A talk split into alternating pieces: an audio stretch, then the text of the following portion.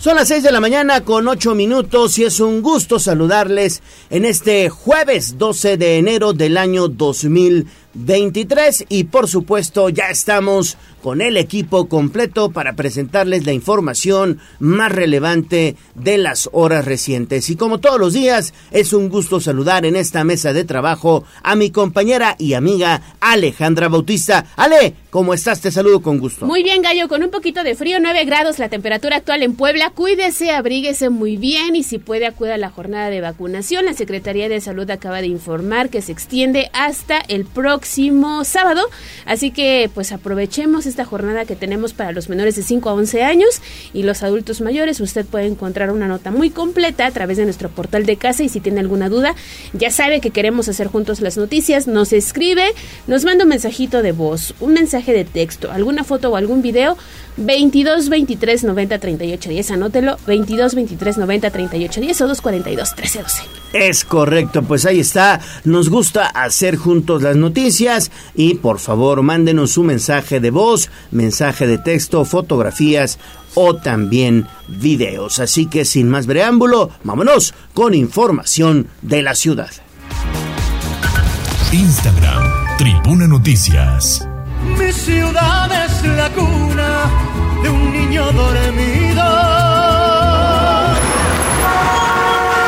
Hablemos de nuestro pueblo. El reporte de la capital poblana. En Tribuna Matutina. Y comenzamos con buenas noticias porque ayer estuvo en Puebla la secretaria federal del Bienestar, Ariadna Montiel, quien entregó nuevas tarjetas de pensión a los adultos mayores y también a las personas con discapacidad. Tú estuviste muy pendiente, Pili. Te saludo con gusto. Muy buenos días. Gracias, muy bien, Gallo. Muy buenos días. Bueno, pues la secretaria de Bienestar, eh, la Secretaría de Bienestar este año ampliará el beneficio de pensión social a favor de 77.800 personas que padecen algún tipo de discapacidad, por lo que se inició la entrega de tarjetas bancarias que les permitirá cobrar bimestralmente una ayuda económica. Para hacer la entrega de estas tarjetas tuvo lugar una reunión entre la Secretaría de Bienestar del Gobierno Federal, Ariadna Montiel, y el gobernador Sergio Salomón Céspedes, quienes refrendaron el compromiso de aportar 50 y 50 los apoyos económicos para este segmento de la población. Las personas que tengan este beneficio a partir de este bimestre habrán de recibir 2.950 pesos, es decir, tendrán un aumento respecto al 22. Esto decía la secretaria. Podemos afirmar que la pensión será universal en el estado de Puebla, es decir, que todas las personas con discapacidad tendrán un apoyo por parte del gobierno federal en conjunto con el gobierno del estado. De esta manera, la política se pone al servicio del pueblo. Vamos a tener en el padrón a 77.835 mil poblanos que van a recibir esta pensión. Recuerden que nosotros tenemos muy presentes que el poder solo es virtud si se pone al servicio de la gente, que por el bien de todos, primero los pobres, primero los olvidados, primero los más vulnerables. Por eso pues nos da mucho gusto iniciar la entrega de tarjetas de esta pensión y bueno, en su visita a Puebla acudió a este evento, a la entrega, pues los beneficiarios que tuvo lugar en el Museo Virreinal, donde se entregaron las primeras tarjetas bancarias que habrán de facilitar el cobro. Durante el último año se logró incorporar a nueve mil personas que han quedado en el padrón de beneficiarios. El gobernador Salomón en su participación destacó la relevancia de atender a estas personas con capacidades diferentes.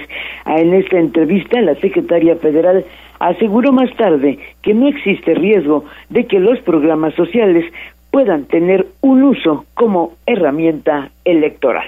Eso fue lo que se dijo Gallo. Bueno, pues sí, hay que blindar estos programas sociales, ya que, como todos sabemos, en el próximo mes de septiembre iniciará de manera formal el proceso electoral y hay que trabajar en ello. Seguimos contigo, Pili. Tiene más información, Pili. Muy buenos días. Son las 6 de la mañana con 13 minutos. Hay una declaración del director del Instituto Mexicano del Seguro Social, Zoé Robledo, respecto a la construcción de hospitales, Pili. Así es, fíjate que durante un encuentro que sostuvieron antier el gobernador del estado con el director del Seguro Social, Zoé Robledo, se comprometió a cumplir este año con el programa de hospitales que ofreció en diciembre al gobernador fallecido, Miguel Barbosa. Se acordarán que hizo una visita pues a Puebla sin embargo, bueno, pues eh, no se ha podido inaugurar el, el, hospital de Cuautlancingo que se había ofrecido. Pero bueno, pues el, el director del Seguro Social ofreció que sí, sí se entregará y esto lo hará en fecha próxima, es decir, sin decir todavía cuándo, cuándo se hará, pero se hará la entrega. Esto lo dijo ayer el gobernador al asegurar que pronto se hará la inauguración de este Hospital Express, como se llama a la construcción de Cautroncingo. Se confirmó que este año se iniciarán trabajos de cimentación, por ejemplo, en San Alejandro, y que será una obra de dos años, al igual que la de Amozoc. En San Alejandro, por cierto, pues se dijo que será una construcción que habrá pues de eh, llevar a cabo el ejército. Hasta el momento, pues solamente se han iniciado pues algunos trabajos preliminares. Ese es el tema, Ale. Perfecto, Pili. Y bueno, pues ya que estamos hablando de los hospitales e información de la salud, bueno, pues eh, platícanos por favor, porque otra vez aumentó el número de contagios por COVID-19 y también va a iniciar otra jornada de vacunación que hay que aprovechar. Sí, fíjate que, bueno, pues está por terminar justamente eh, eh, hoy la, una campaña de vacunación, pero esa tendrá que prolongarse de acuerdo a un último reporte hecho por la Secretaría de Salud. En Puebla, otra vez aumentó el número de contagios, de acuerdo al reporte sanitario que daba a conocer ayer el secretario José Antonio Martínez al anunciar la jornada de vacunación. En tema COVID, 239 casos nuevos en comparación al día de ayer. Tenemos casos activos ambulatorios y hospitalizados 1.489 distribuidos en 54 municipios. En lo que respecta a la hospitalización en todo el sector, 52 pacientes hospitalizados, tres de ellos con ventilación mecánica asistida. En lo que respecta a las defunciones, afortunadamente no hubo defunciones en las últimas 24 horas. A partir del día de hoy, miércoles 11 al día viernes, iniciamos con o continuamos más bien con campaña de vacunación SARS-CoV-2. Y bueno, esta campaña se aplicará en 94 municipios. Habrá 152 módulos para atender a la población. Las vacunas, como ya sabemos que se ofrecen, son las del laboratorio Pfizer para menores de edad y Abdala para adultos mayores. Esto permitirá bueno, pues cubrir un mayor, un segmento mayor de población y esto se ampliará hasta el próximo sábado. Ese es el reporte sanitario. Perfecto, Pili, pues muchísimas gracias y hay que aprovechar estas campañas de vacunación anti-COVID-19. Ahí está la invitación. Oye, Pili, pero tenemos más contigo porque el gobernador Sergio Salomón tuvo una reunión el día de ayer con empresarios. Así es, y bueno, pues esto tuvo pues muy buena muy buena respuesta. Empresarios de los sectores textil, construcción, inmobiliarios, manufacturas, comercio, servicios, hotelería y restaurantes tuvieron el primer encuentro de empresarios con el gobernador Sergio Salomón Céspedes para establecer comunicación y bueno, realizar eh, propósitos comunes para lograr el crecimiento y el desarrollo del Estado. La secretaria de Economía, Olivia Salomón, hizo la presentación de quienes asistieron a este primer encuentro, que será el punto de partida a futuras reuniones que pueda hacerse por sectores para que presenten inquietudes, pero sobre todo propuestas para mantener el crecimiento económico, la generación de empleos y de incrementar la actividad comercial y de negocios de Puebla. El gobernador del estado dijo sobre estos encuentros y en el caso de nuestra agenda de gobernabilidad, hoy es muy importante reunirnos con todos los sectores, dando cuenta de la apertura de los avances que ha tenido este gobierno y por supuesto garantizándoles que el Estado de Derecho les permite seguir invirtiendo en Puebla como lo han venido haciendo y eso es un tema muy muy importante. Yo puedo asegurar que la relación con los empresarios no estaba rota, sí, a lo mejor no había la comunicación adecuada con quien tuviera otro tipo de intereses. Tengan la certeza que hay una apertura total para seguir construyendo dentro del marco de la legalidad y la reunión fue cordial entre todos los empresarios y el gobernador quienes externaron eh, pues el propósito de continuar con diálogo directo entre el ejecutivo, las dependencias y el gobierno para que puedan ser escuchados no solo para externar inquietudes, sino también para hacer propuestas para el engrandecimiento de la entidad. El reporte.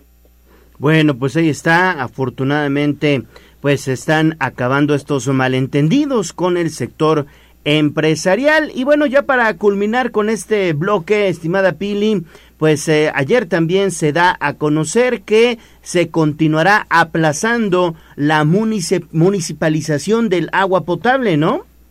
Sí, te acordarás que, bueno, pues el año pasado había pues mucha inquietud sobre el tema a pesar de que hubo muchas demandas para que el servicio de agua potable de Puebla y de los municipios de la zona metropolitana se devolviera a los ayuntamientos después de varios análisis técnicos y económicos efectuados incluso por el mismo Congreso, pues eh, se llega a la conclusión de que este tema queda aplazado y así lo expresó el Ejecutivo. Gracias, Fer. Este, en el tema del agua ha sido una revisión ya muy exhausta en donde eh, el Congreso ya tuvo un análisis pendiente. No tienen las condiciones financieras los municipios para poder estar soportando el tema de lo que implica un cambio en el tema de la construcción del agua. Por el momento es un tema que está cerrado, pero sí estamos muy puntualmente dándole seguimiento para que el servicio mejore, para que lo que se comprometió en el Congreso y con el gobierno del Estado tenga una mejora palpable de calidad con servicio y sobre todo con la ampliación en el tema de redes que tiene que hacer este sistema de agua potable. Es decir, no representa que no vaya a darse esta vigilancia y seguimiento al comportamiento de la empresa Agua de Puebla para Todos para que cumpla con el compromiso de suministrar el líquido a mayor número de colonias, de respetar las tarifas y sobre todo de apoyar a los sectores vulnerables. Eso fue lo que se dijo ayer en esta conferencia. Por cierto, nada más de manera breve, fíjate que también se habló de que se continuará con la vigilancia a los centros de atención, es decir, los estos lugares donde se rehabilitan enfermos que padecen alcoholismo y adicciones, los famosos anexos, se continuará vigilando. Asimismo, también eh, se anunció que pronto se habrá de nombrar pues a un nuevo titular en el Tribunal Administrativo una vez que la presidenta Lourdes Div ha cumplido ya su función en calidad de presidenta. Pues esos fueron los temas, Gallo. Ale. Bueno, pues ahí está entonces toda la información que se generó ayer en el Poder Ejecutivo y más. Gracias, Pilín. A más tarde. Gracias. Bueno, pues ahí está eh, cargadita la información, como dices, mi estimada Ale. Así es, importante lo que nos acaba de, de, comentar Pilar y más adelante tendremos una denuncia acerca precisamente de estos centros de rehabilitación para personas que pues padecen alcoholismo, pero en la sección de la voz de los poblanos les estaremos dando más detalles. Fíjate que hay también temas que nos gustan, sobre todo aquellos que tenemos esa curiosidad de ver al cielo, y es que un cometa va a regresar a la Tierra después de 50 mil años y podrá observarse a simple vista a partir del día de hoy. Hace 50 mil años que no visita nuestro planeta y bueno, será visible con binoculares. Ojalá que tengamos suerte, esté despejadito y lo podamos ver a simple vista. Sí, despejadito va a estar, va a estar despejadito. Bueno, es, ya no sabemos, ¿verdad? Pero todo parece eh, suponer que va a estar, va a estar despejadito y hay que ver este cometa. ¿Tienes el nombre del, Está cometa? muy complicado, ¿eh? Ah. S eh, diagonal 2002 E3. Así lo okay. bautizaron los científicos este, pero va, pero, va a ser pero, visible si ustedes ven el cielo a partir del día de hoy. No era visible desde hace 50 mil años, fíjate nada más, 50 mil años. Está interesante, fíjate que eh, están comentando en esta nota que estoy leyendo que en 1997 justo pasó por la Tierra un famoso también cometa que estuvo relacionado con el suicidio colectivo de 39 personas en Estados Unidos. La mayoría eran jóvenes, hombres y mujeres, que pertenecían a una secta fanática de Internet y de los extraterrestres, quienes vieron en este cometa una señal para poder desprender sus cuerpos y fue una nota que llamó mucho la atención por allá de los años 90. ¿Qué tal? Miren, de lo que se entera uno.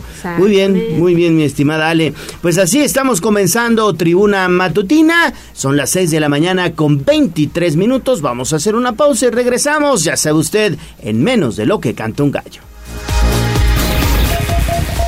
Vamos a un corte comercial y regresamos en menos de lo que canta un gallo. 95.5 FM y 12.50 AM. La patrona del popular mexicano, la magnífica. Seguimos con el gallo de la radio. Instagram, Tribuna Noticias. Poderoso caballero es el buen dinero. Una columna, tengo dos columnas, tengo tres columnas, sí.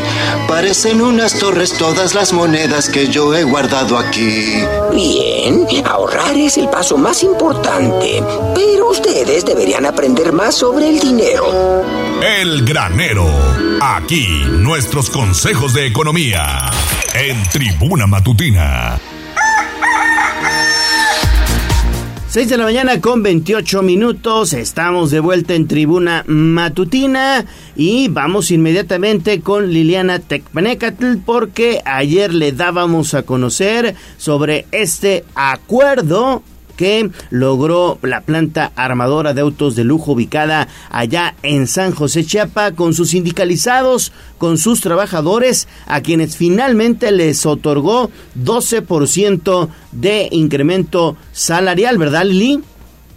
Hola Gallo, buenos días. Efectivamente, fíjate que trabajadores sindicalizados de la planta de Audi de México, ubicada en el municipio poblano de San José Chiapa, obtuvieron un aumento de 12% de salario y prestaciones en el marco de la revisión de este 2023. Tras una jornada de intensas negociaciones en los tribunales federales de orden eh, laboral, bueno, pues empresa y sindicato consiguieron conjurar la huelga. A primera hora de este 11 de enero, el sindicato informó que se obtuvo un incremento directo al salario de 9.6% y 2.6% a prestaciones.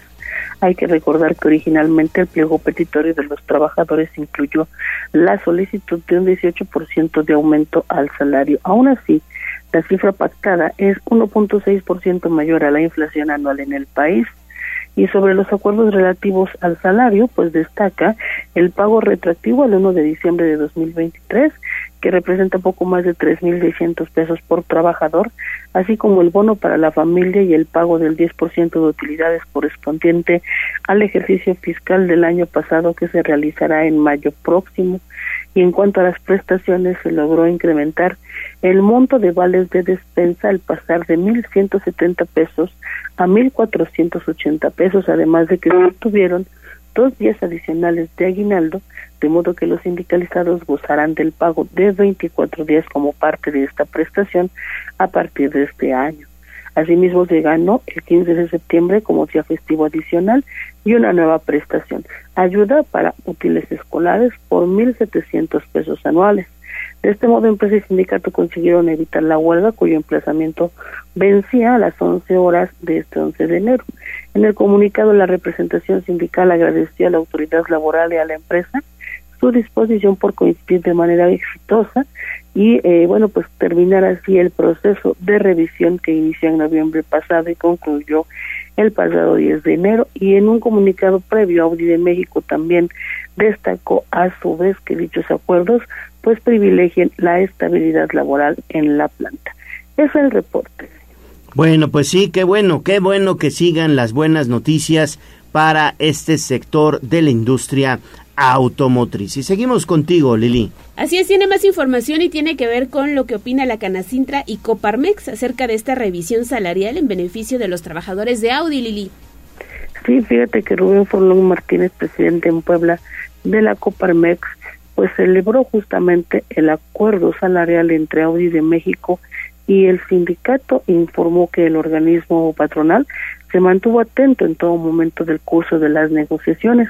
Destacó la disposición del sindicato para evitar la huelga y privilegiar la estabilidad laboral y económica no solo de sus agremiados, sino también de la región en general. Y en el caso de la empresa destacó su esfuerzo por mejorar las condiciones de trabajo de sus colaboradores, teniendo en cuenta sobre todo la complicada situación por la que atraviesa la industria automotriz derivada de la crisis mundial en la cadena de suministros.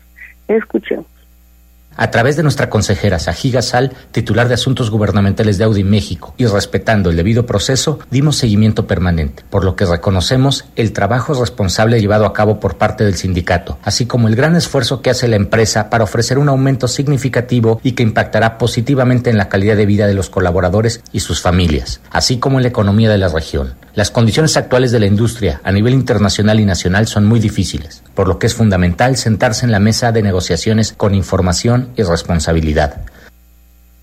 En tanto que la Cámara Nacional de la Industria de la Transformación en Puebla, la Canacintra, felicitó a la empresa y al sindicato por la gran responsabilidad de su actuar que permitió alcanzar un aumento salarial por encima de la inflación, así como dos días más de aguinaldo y una nueva prestación.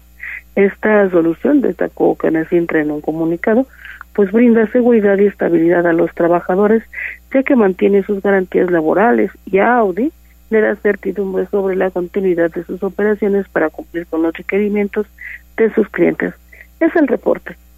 Bueno, pues ahí está entonces esta información del el tema empresarial. Muchas gracias Lili, regresamos contigo más adelante. Son las 6 de la mañana con 33 minutos. Vamos a hacer una nueva pausa y volvemos con toda la información ya de la ciudad. Volvemos.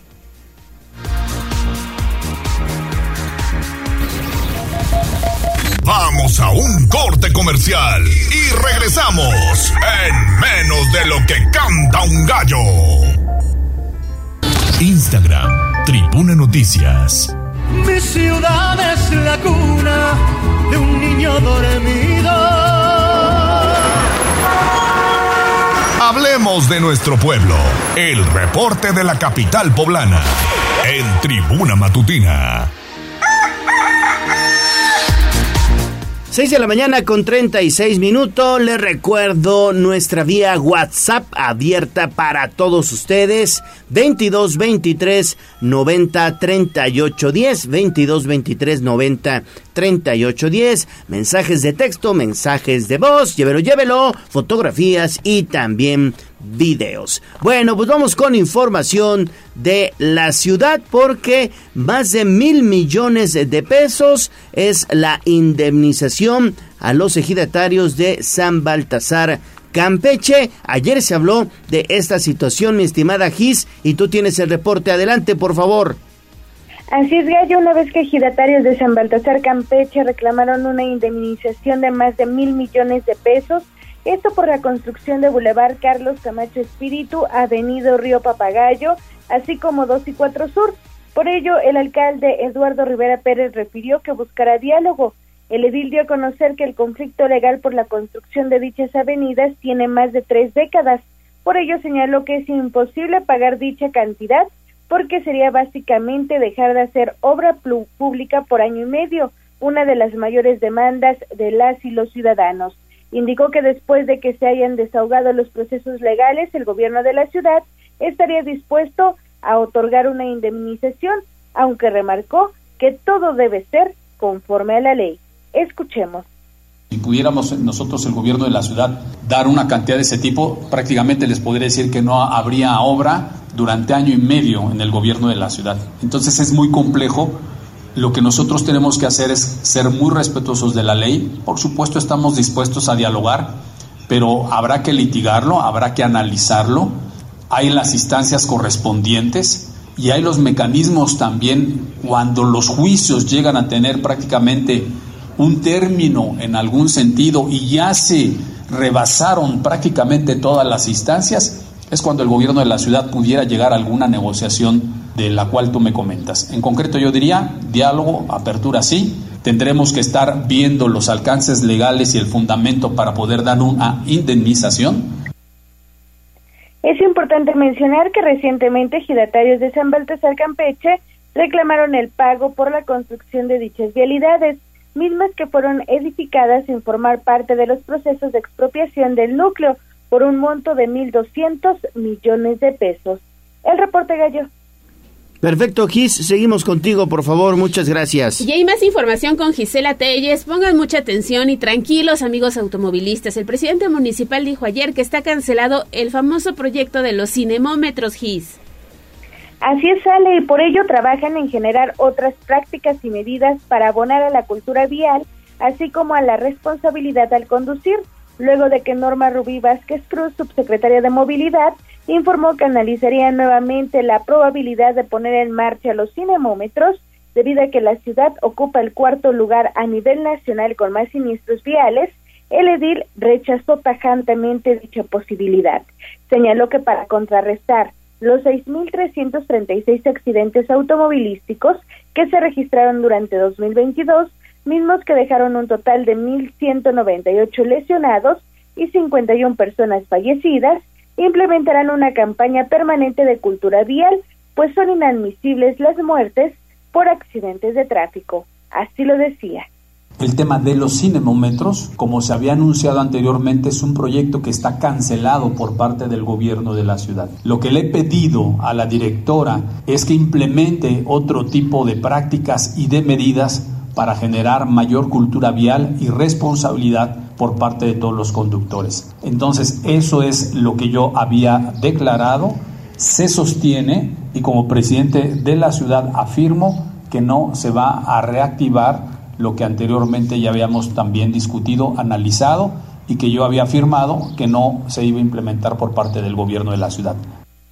Rivera Pérez aseveró que los siniestros viales solo pueden evitarse con la participación de todas las y los ciudadanos, ya que no se puede poner un agente de tránsito por cada automovilista en la capital poblana. De ahí que apeló nuevamente a la responsabilidad de las y los conductores. El reporte Ale.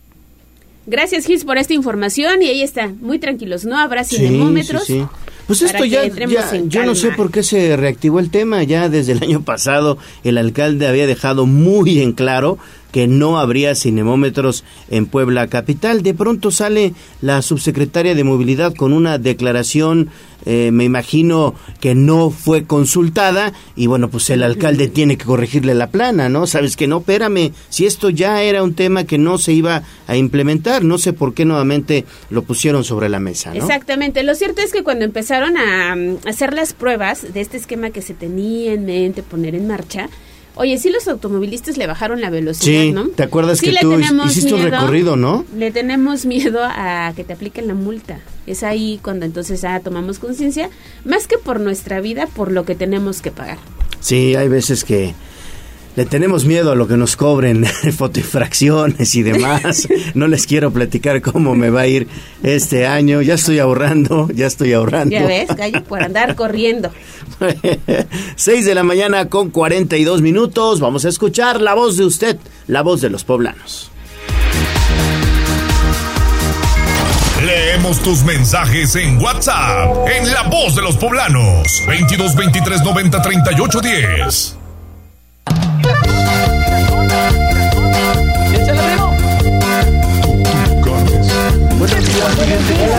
Esta es la voz de los poblanos. En Tribuna Matutina también te escuchamos.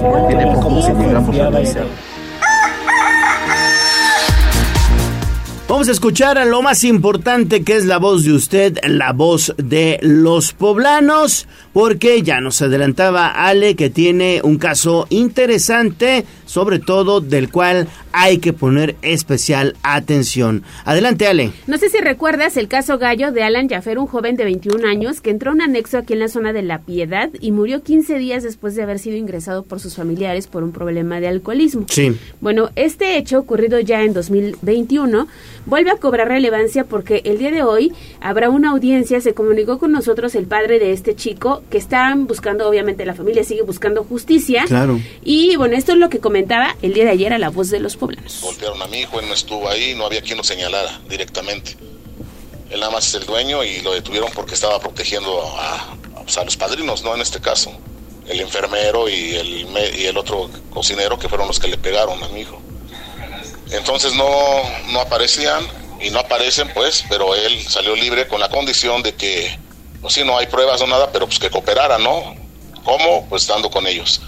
Imagino que él nos dicen que contrató un, a un este a un investigador y todo eso y este dieron con él, lo ubicaron en Cholula, en uno de los antros de Cholula, pues ahí estaba trabajando. El señor se refiere a una de las personas señaladas como responsable de dar una golpiza a su hijo durante su estancia en este anexo por el que pagaron una cantidad de más de mil pesos. Eh, esta persona fue detenida el día de ayer, incluso nos compartió una fotografía. Estaba en el centro histórico de la ciudad, los abogados se dieron cita y ahí lo detuvieron, ya fue presentado a la fiscalía y hoy tendrán una audiencia en Casa de Justicia alrededor de la una de la tarde. Pero está pidiendo la colaboración de los medios de comunicación para darle cobertura y obviamente se haga justicia por la muerte de este chico a dos años de esta tragedia, Gallo.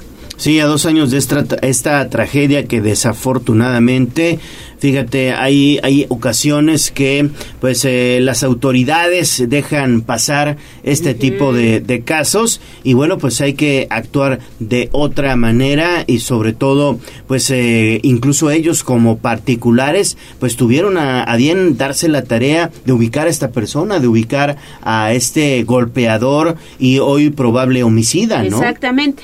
Vamos a ver qué pasa, pero bueno, pues se ponía en contacto con la voz de los poblanos y mandaba un saludo especial al gallo de la radio. Muchísimas gracias y esperemos que todo salga bien en esta audiencia. Le estaremos informando al respecto. Y le mandamos también un saludo a Juan Merino. Mira, ya se reportó. Gracias, Juan. 5.20 de la mañana. Me decía, vecinos, muy buenos días. Tengan precaución con sus vehículos porque durante la madrugada se metió un tipo a nuestro módulo, abrió uno de los coches, se llevó un estéreo y ya no le dio tiempo de llevarse la caja de herramienta, la cual estaba precisamente en el interior de esta unidad. Sucedió en calle 7E Dicen que es un sujeto delgado que vestía pantalón café claro, sudadera negra, gorra y mochila en Bosques de San Sebastián y están pidiendo el apoyo de los elementos de la Secretaría de Seguridad Ciudadana de Puebla. Así que lo compartimos a través de la voz de los poblanos. También nos dicen muy buenos días, Tribuna Vigila, ojalá me puedan ayudar. Estoy buscando repartidor de volantes por unos días para eh, trabajar en la zona del CIS y el Parque Ecológico. Si alguien está interesado en repartir volantes y está en busca de chamba, 2221 19017 es el número de contacto. De cualquier manera se lo vamos a compartir también a través de las redes sociales y agradecemos a la Secretaría de Movilidad e Infraestructura del municipio. Hace algunos días ya se compartió una fotografía de un semáforo destruido en circuito Juan Pablo II y la 19 Sur.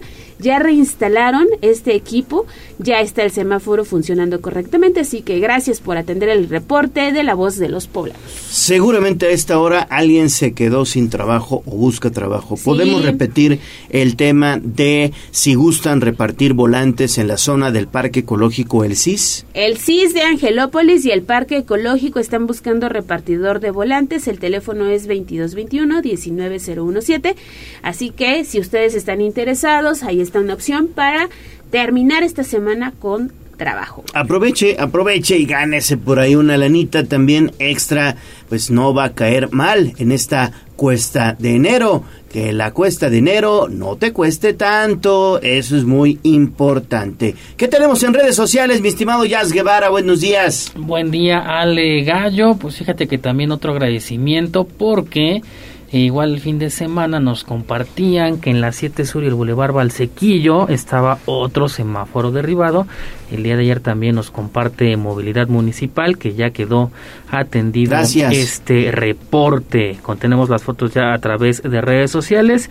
Y hablando de redes sociales nos comparten un video y es que en la unidad 63 de ruta pues eh, nos dice contamina demasiado, con mucho gusto lo pasamos eh, pues a la Secretaría de Medio Ambiente, a la Secretaría de Comunicación, bueno, de, de Transportes. Sí, sí, sí, que lleven a verificar las, unidades. Para que pues eh, puedan atender esta situación. Gracias a Sebas que lo reportó a través de redes sociales. Hay una pregunta también de Osvaldo Huerta. Dice, tengo auto particular modelo 2015 con 39 mil kilómetros, lo verifiqué en diciembre. Mi verificación es válida como primer semestre del 2023 o debo hacer otra. Es, válida. para el primer semestre. Es válida. Ahí está la respuesta para el señor Osvaldo Huerta también.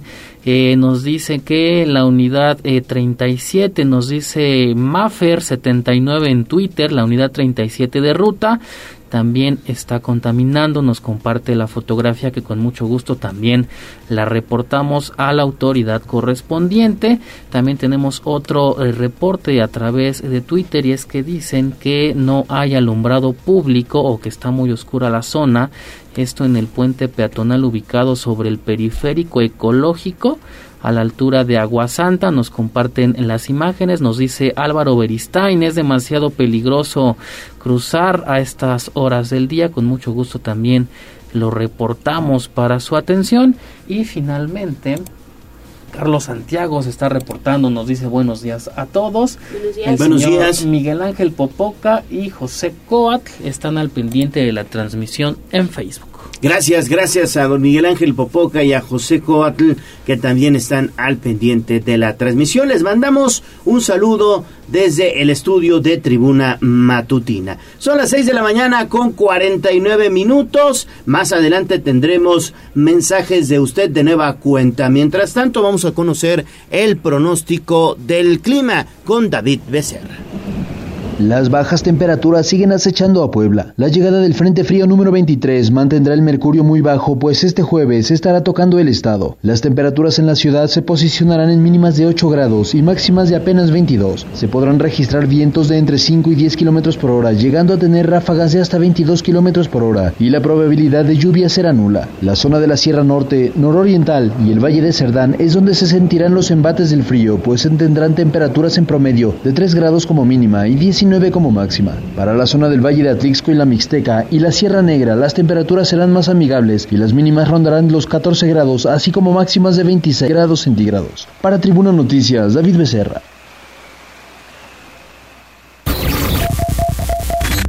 Vamos a un corte comercial y regresamos en menos de lo que canta un gallo. 95.5 FM y 12.50 AM. La patrona del popular mexicano, la magnífica. Seguimos con el gallo de la radio. Leemos tus mensajes en WhatsApp, en La Voz de los Poblanos, 22 23 90 38 10.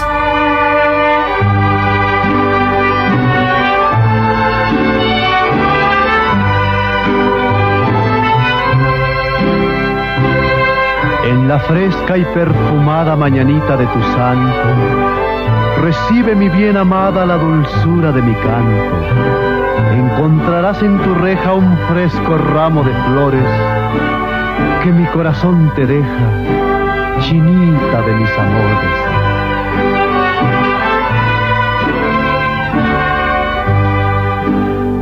Estas son las mañanitas. Bueno, pues estamos de vuelta en Tribuna Matutina y a las 6 de la mañana con 54 minutos estamos escuchando las tradicionales mañanitas del señor Pedro Infante. Porque recuerden que todos los días el gallo de la radio y la voz de los poblanos festeja con ustedes que están cumpliendo años o están de santo y también de aniversario. ¿Cómo? Pues simplemente mándenos un mensaje de voz al 22 23 90 38 10, 22 23 90 38 10 y díganos por qué quiere este pastel mediano de pastelería 520. Hoy ¿A quién celebramos, Ale? Fíjate que hoy los nombres me gustan bastante. Tania, Tatiana y Arcadio. Oye, qué bonitos nombres. Tania, Tatiana y Arcadio. Muchas felicidades para Tania, Arcadio. Y Tatiana. Y, Tatan, y Tatiana. sí. Tatiana. Suena como trabalenguas. Tania, Tatiana y Arcadio. Bueno, pues ahí está entonces, muchas felicidades. Si ustedes llevan estos nombres y es su santo, pues mándenos un mensajito y pueden ganarse un pastel mediano, ¿eh? No un panque, no un, no un pastel, no, no, no, un pastelito, no, un pastel, un pastel mediano para que celebre con sus amigos o con la familia, porque son cinco sucursales en Puebla y dos en Tlaxcala. Pastelería 520, la hora del postre, le obsequia este pastel mediano para que celebre su santo cumpleaños. Pastelería 520 es la tradición de una nueva generación y puede encontrarlos en 520.mx. Muchas felicidades.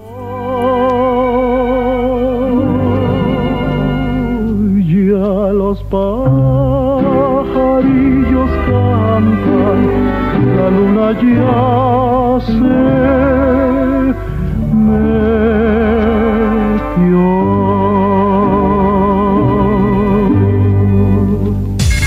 Twitter, arroba tribuna vigila.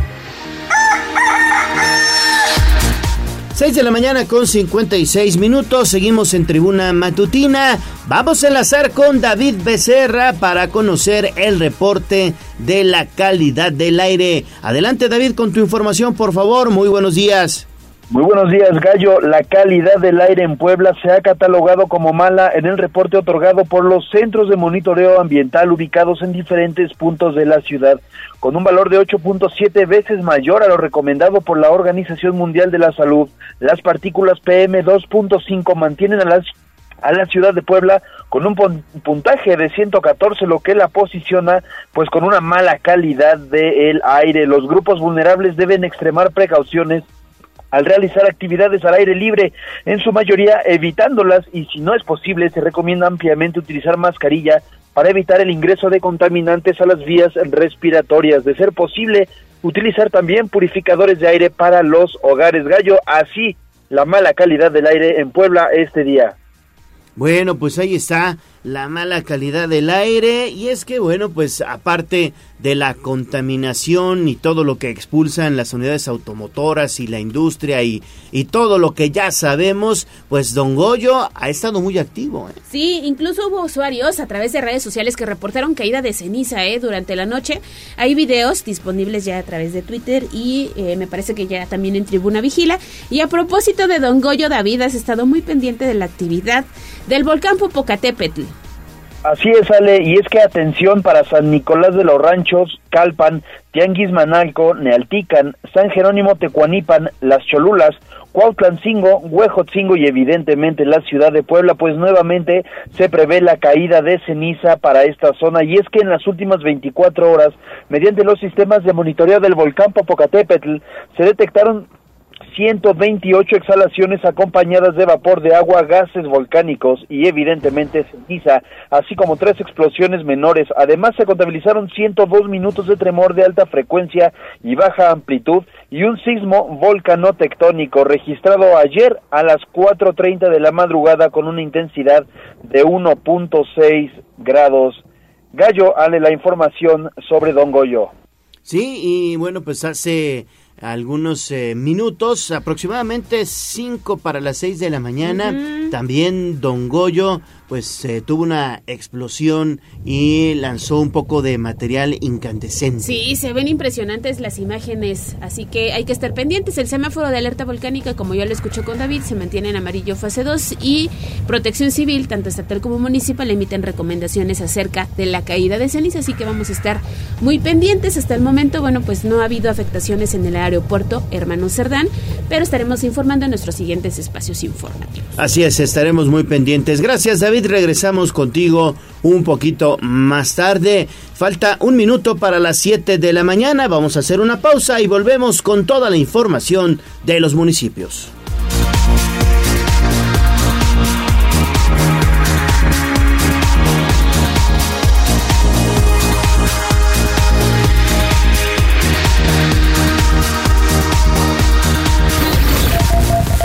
Vamos a un corte comercial y regresamos en menos de lo que canta un gallo. Esta semana en la hora nacional vamos a bailar y disfrutar a ritmo del grupo Intocable. ¿Tienes alguna duda sobre el cambio de tarjeta de la pensión para los adultos mayores? Nos acompaña la secretaria de Bienestar, Ariadna Montiel. Celebramos el Día del Compositor y la Compositora. Y platicaremos sobre las caídas en los adultos mayores. Fernanda Tapia y Sergio Bonilla. Los esperamos este domingo. Esta es una producción de RTC de la Secretaría de Gobernación. Gobierno de México. ¿A poco le darías las llaves de tu casa a un desconocido? No, ¿verdad? Así como cuidas tu patrimonio, protege tus datos personales. Tu nombre, dirección, teléfono y cualquier otra información que permita identificarte son datos personales. Si consideras que tu información personal ha tenido un uso indebido, llama al Telinai 800-835-4324, donde te brindarán asesoría. El INAI es el organismo autónomo encargado de proteger tus datos personales. Ejerce tu derecho y toma el control de tu privacidad. 95.5 FM y 12.50 AM. La patrona del popular mexicano, la magnífica. Seguimos con el gallo de la radio. Sitio web, tribunanoticias.mx.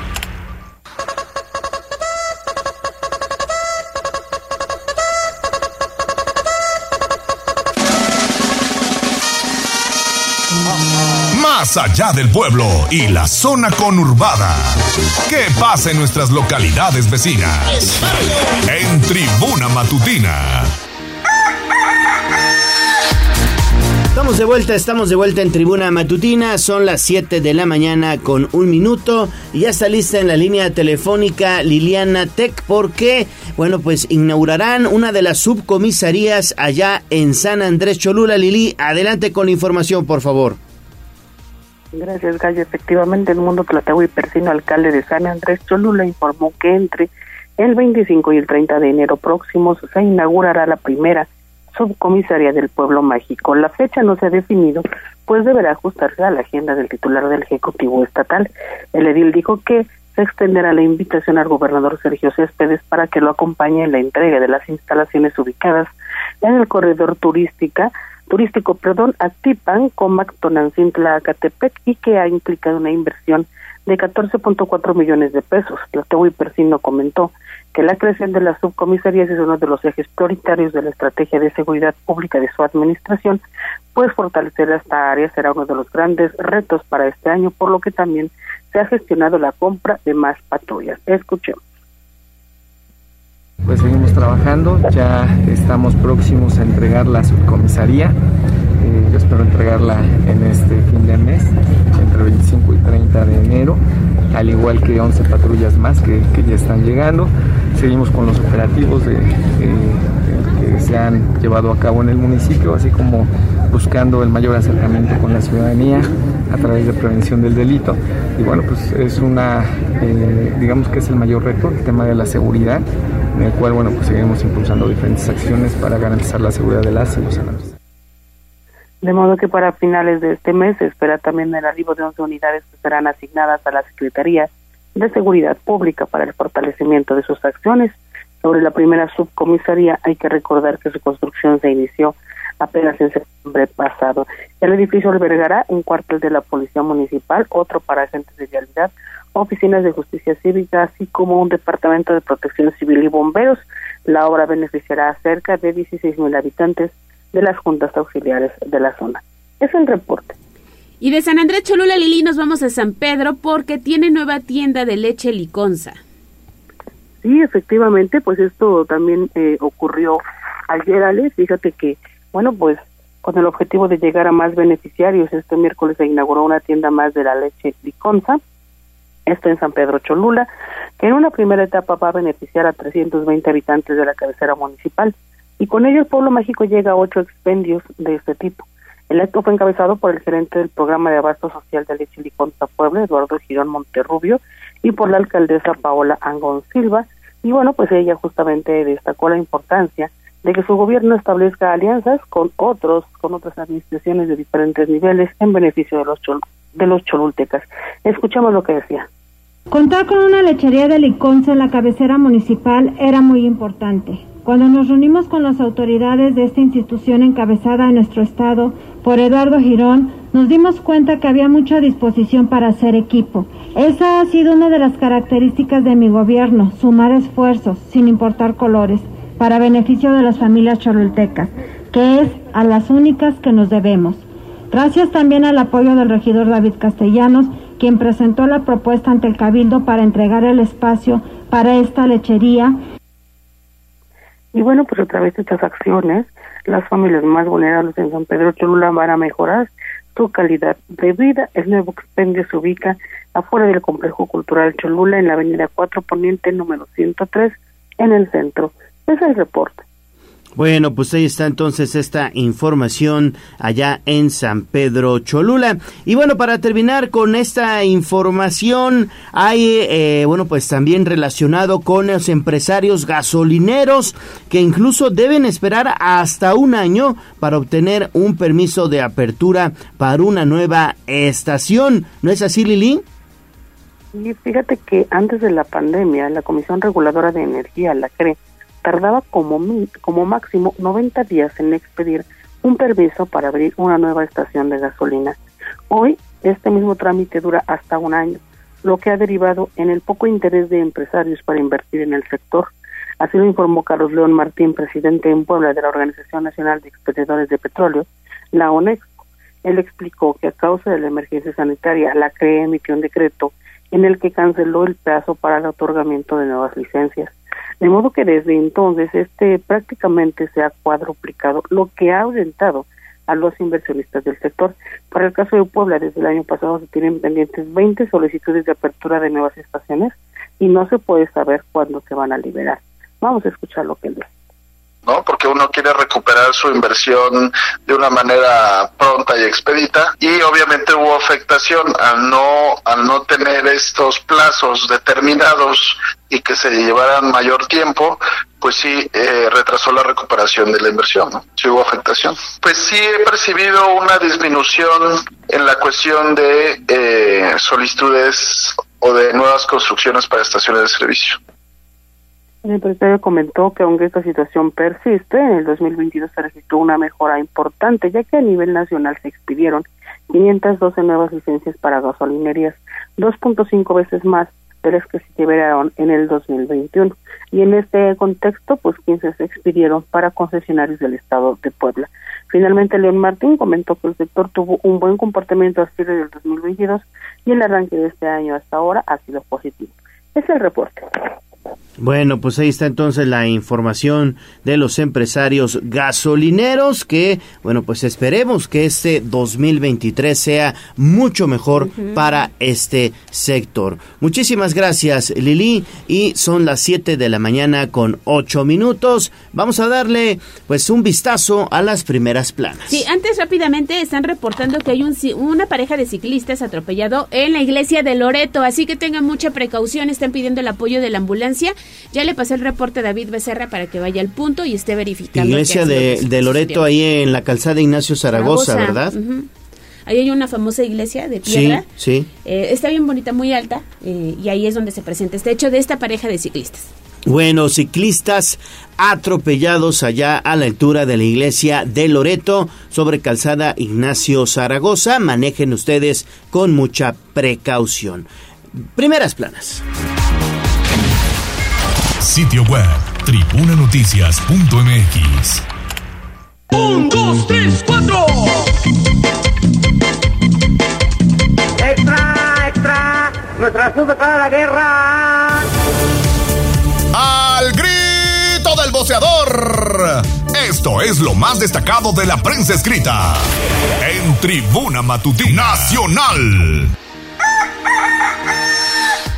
Seguimos, seguimos en tribuna matutina y bueno, ya le adelantaba en nuestro resumen inicial en torno a esta protesta que hubo ayer allá en Chilpancingo Guerrero de compañeros periodistas que denunciaron la desaparición de tres compañeros, de tres reporteros allá en Chilpancingo e incluso exigieron que las autoridades se pongan a trabajar para dar con el paradero de estos tres profesionales de la pluma. ¿No es así, mi estimada Avi? Te saludo con gusto, bríndanos detalles, por favor. Muy buenos días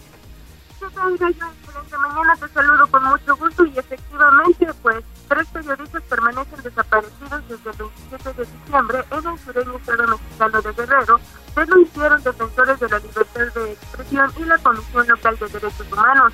Y es que se trata de Jesús Víctor Alegre, Fernando Moreno Villegas y Alan García Aguilar, quienes trabajan en la página de noticias de medio calentano. Y es que a través de un video subido a redes sociales, Moreno y García aparecen encadenados de pies y manos, señalando que estaban pagando las consecuencias de las publicaciones que realizaban contra personas de la región de Tierra Caliente, que se ubica entre el Estado de México, Michoacán y Guerrero, en donde operan grupos del crimen organizado. Escuchemos parte de lo que se menciona en el video. Mi nombre es Fernando Moreno Villegas. Yo soy Alan García Aguilar. Nosotros somos parte del equipo de escenario calentano. Estamos aquí pagando las consecuencias de las publicaciones que se realizaban en contra de estas personas y diferentes personas de la región de Tierra Caliente del Estado de México, Michoacán y Guerrero.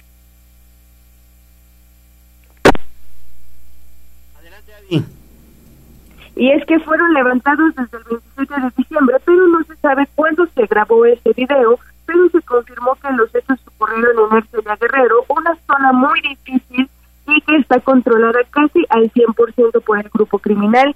Y es que tanto la Organización de Reporteros Sin Fronteras como el artículo 19 y el Comité para la Protección de los Periodistas exigieron a las autoridades investigar la desaparición y es que por su parte la Comisión de los Derechos Humanos del Estado de Guerrero dijo que mantendrá coordinación con las víctimas y con las autoridades en la atención de los familiares de las víctimas, brindando acompañamiento y asesoría jurídica.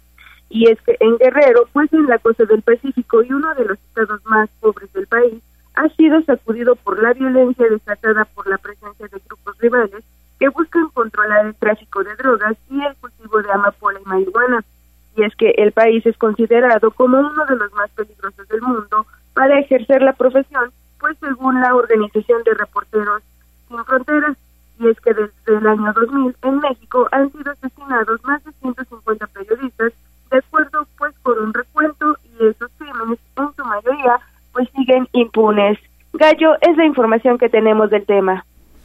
Bueno, pues ahí está entonces esta grave situación la que se está viviendo, no solamente en Guerrero, sino también en otras entidades de nuestro país donde se está pues arremetiendo en contra de los profesionales del periodismo. Fíjate nada más, te hacen grabar un mensaje para redes sociales encadenado de pies y manos en donde diga, sí, sí, sí, yo soy el responsable de estas publicaciones que dije en contra de no sé quién y de no sé, o sea, no puede ser, no puede ser que esté pasando eso en nuestro país. Esta es una eh, situación de estar coartando la libertad de expresión, pero que además con un exceso de violencia. ¿Y cuándo? ¿Cuándo habrá castigo entonces para este tipo de, de, personas, a este tipo de probables eh, criminales que están atentando contra todo y contra todos? No, no puede, no puede permitirse y, y sobre todo tampoco puede permitirse que el Estado pues únicamente se quede como, como el chinito, ¿no? No más milando. Exactamente, y bueno, pues esto no es nuevo, ya México es, considerado uno de los peores lugares para eh, el tema del periodismo, para trabajar en los medios de comunicación. Y bueno, pues ahí están las cifras de lo que pasa en Guerrero, una zona complicada, la violencia se ha desatado en las últimas fechas y bueno, los comunicadores lamentablemente no son la excepción. El año pasado, 13 13 periodistas. De los que se supo, ¿no? De los que se supo, es decir... Hay otros que quedan en el silencio, que no se comparten, que ni siquiera hay un pronunciamiento de las autoridades, no se lamentan, ni siquiera forman parte de las cifras, pero bueno perdieron la vida, 13 de ellos, 13 de ellos perdieron la vida y esto es lamentable porque está sucediendo prácticamente en eh, todos los sectores del periodismo, en el periodismo regional, en el periodismo rural, en el periodismo eh, estatal, en el periodismo nacional, con el tema de Ciro Gómez Leiva, que ayer ya le comentábamos, se, se llevaron a cabo cateos en donde hubo la detención de 11 eh, probables responsables de este atentado, digamos, contra el periodista Ciro Gómez Leiva. La verdad es que es una situación grave lo que está sucediendo en nuestro país. Y mira, ese es un claro ejemplo, porque entonces, como se trata de Ciro Gómez Leiva, una figura que pasa en televisión nacional, a que todo el mundo reconoce, entonces sí, ¿no? Acapara las notas de los medios de circulación principales a nivel nacional. Pero ¿qué es lo que pasa con Guerrero, no? Poco se sabe, poco se comenta y poco también hay una acción de parte de las autoridades. Sí, es por eso que nosotros aquí en Tribuna Matutina lo ponemos sobre la mesa, se lo informamos y le brindamos detalles, lamentablemente, de lo que está pasando con nosotros los periodistas. Siete de la mañana con 15 minutos, vamos a hacer una pausa y regresamos con más información. Vamos a un corte comercial y regresamos en menos de lo que canta un gallo. 95.5 FM y 12.50 AM. La patrona del popular mexicano, la magnífica. Seguimos con el gallo de la radio. Tribunanoticias.mx Dos fuentes de aprendizaje, que es el hogar y la escuela. Si falla una, la otra no funciona. Es sencillamente como el box. Usted tiene muy buena izquierda, pero si no sabe rematar con la derecha, pues todo está perdido. Así es en la vida. Bueno, pues ya escucharon ustedes, vamos con nuestra sección de educación, son las 7 de la mañana con 19 minutos y es un gusto saludar en la línea telefónica de Tribuna Matutina el doctor Jorge Castillo, él es coordinador del programa de doctorado en Ciencias de Gobierno y Política del Instituto de Ciencias de Gobierno y Desarrollo Estratégico de la UAP. Hoy con un tema interesante, doctor, porque está abierta la convocatoria para cursar el doctorado en Ciencias de Gobierno y Política. ¿No es así? Te saludo con gusto, muy buenos días. Muy buen día, Leonardo. Sí, así es, Leonardo. Precisamente a partir del 3 de noviembre y hasta el 31 de marzo de este año, 3 de noviembre de 2022, y hasta el 31 de marzo de este año, está abierta la convocatoria para recibir solicitudes de aspirantes que quieran estudiar el doctorado en Ciencias de Gobierno y Política en el Instituto de Ciencias de Gobierno y Desarrollo Estratégico de la UAP, como bien menciona. Este programa eh, está orientado a la investigación. Es un programa que busca eh, formar investigadores que tengan una habilidad para identificar problemas públicos que pueden ser atendidos desde la interacción que se da entre gobiernos y ciudadanos con la finalidad de generar propuestas de solución. Básicamente por ahí es la, el objetivo principal del programa y bueno, tiene una serie de, de acciones, actividades que están relacionadas con el gobierno, con la política, pero también con el desarrollo, que es una condición necesaria para promover, para, para promover las condiciones de bienestar que pues busca el gobierno, pero también el ciudadano. Más o menos por ahí va la temática del, del doctorado. Oiga, doctor, muy buenos días. Lo saluda Alejandra Bautista. ¿Cuánto tiempo dura este doctorado? ¿Qué es lo que tienen que presentar aquellos que están interesados en esta nueva oferta académica que ofrece la UAP? Buen día, Alejandra. Bien, el doctorado dura cuatro años, es, es la duración promedio de un doctorado en México y tiene como requisito principal pues cubrir con un perfil de ingreso que está relacionado con las áreas de política, pero también con presentar un anteproyecto de investigación que es valorado por un comité de selección para identificar que pues cumpla con lo que se requiere, con las líneas de investigación del programa, y también con que genere un producto que al final es una tesis de titulación, una tesis de grado, que permite al, al, doctorante, al doctorante obtener el grado y pues, ejercer en consecuencia en el área de investigación y docencia. Por ahí más o menos son los requisitos principales, aparte de otra serie de documentos más específicos que podrán consultar en la página del instituto. ¿Y el costo? ¿Tiene costo? Sí, tiene un costo. Eh, para la admisión hay dos costos que son independientes a la UAP. Hay una certificación TOEFL, que es la certificación de la lengua extranjera, que esa pues hay que pagarla porque pues, es una institución externa a la UAP que la que la otorga.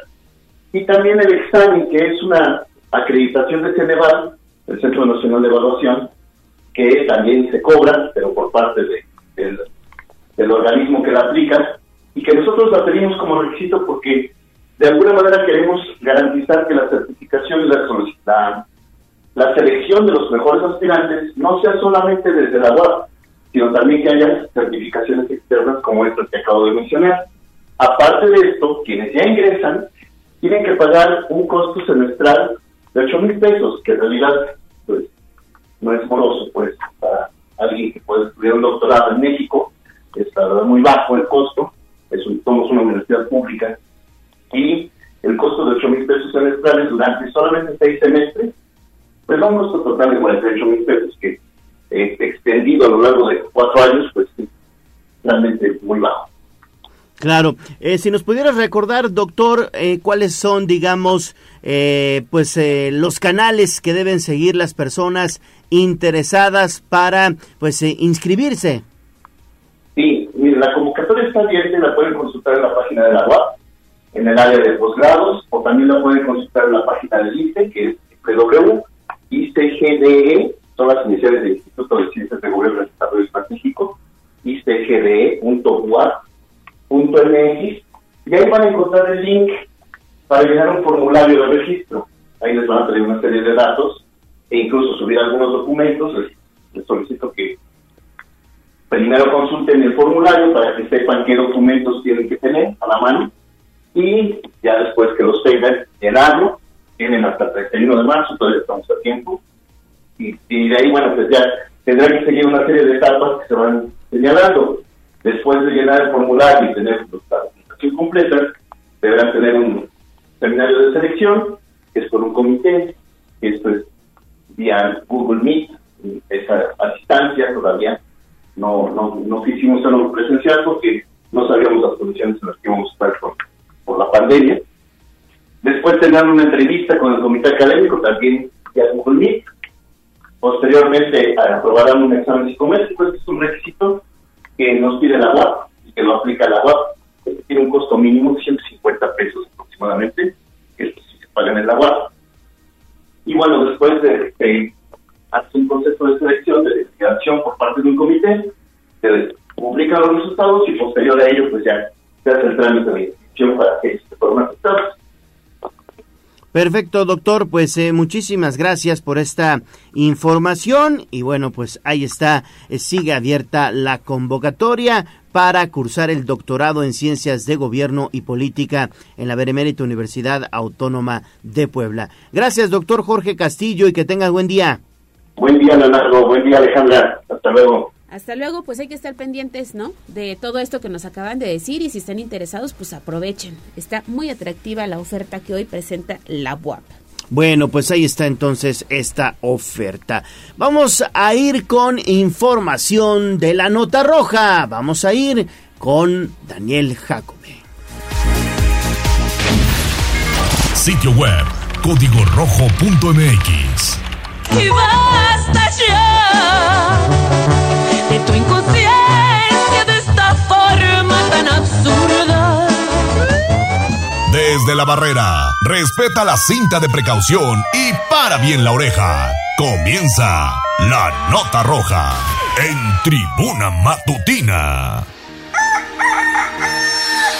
Son las 7 de la mañana con 26 minutos. Vamos entonces con Daniel Jacome, porque Daniel, bueno, pues esto ya es un tanto macabro. Ya van cinco personas calcinadas aparentemente aquí en Puebla. Así se ha eh, registrado y sobre todo documentado por los medios de información. Mi estimado Daniel, tú tienes los detalles. ¿Qué tal, Gallo? Te saludo con gusto. Efectivamente, se ha convertido en un hecho macabro, pues a 11 días del primer mes de este año 2023 han sido localizados cinco cadáveres calcinados en distintos puntos de la ciudad de Puebla. Los dos primeros hallazgos se realizaron el 2 de enero y uno ocurrió a las 4 horas de la madrugada en inmediaciones de la colonia Oasis Valsequillo, perteneciente a la Junta Auxiliar de San Pedro Zacachimalpa, cerca de un conocido zoológico donde fue localizado un vehículo siendo consumido por las llamas y en una cajuela, bueno, pues se encontraba un cuerpo quemándose. El otro hallazgo se registró alrededor de las nueve horas en la colonia Barranca Honda, en la zona limítrofe entre los estados de Puebla y Tlaxcala, a orillas de las vías del tren, donde transeúntes dieron aviso a las autoridades de ambas entidades, por lo que al lugar se movilizaron elementos poblanos y tlaxcaltecas, siendo los efectivos locales los que se hicieron cargo de las diligencias de levantamiento del cadáver calcinado.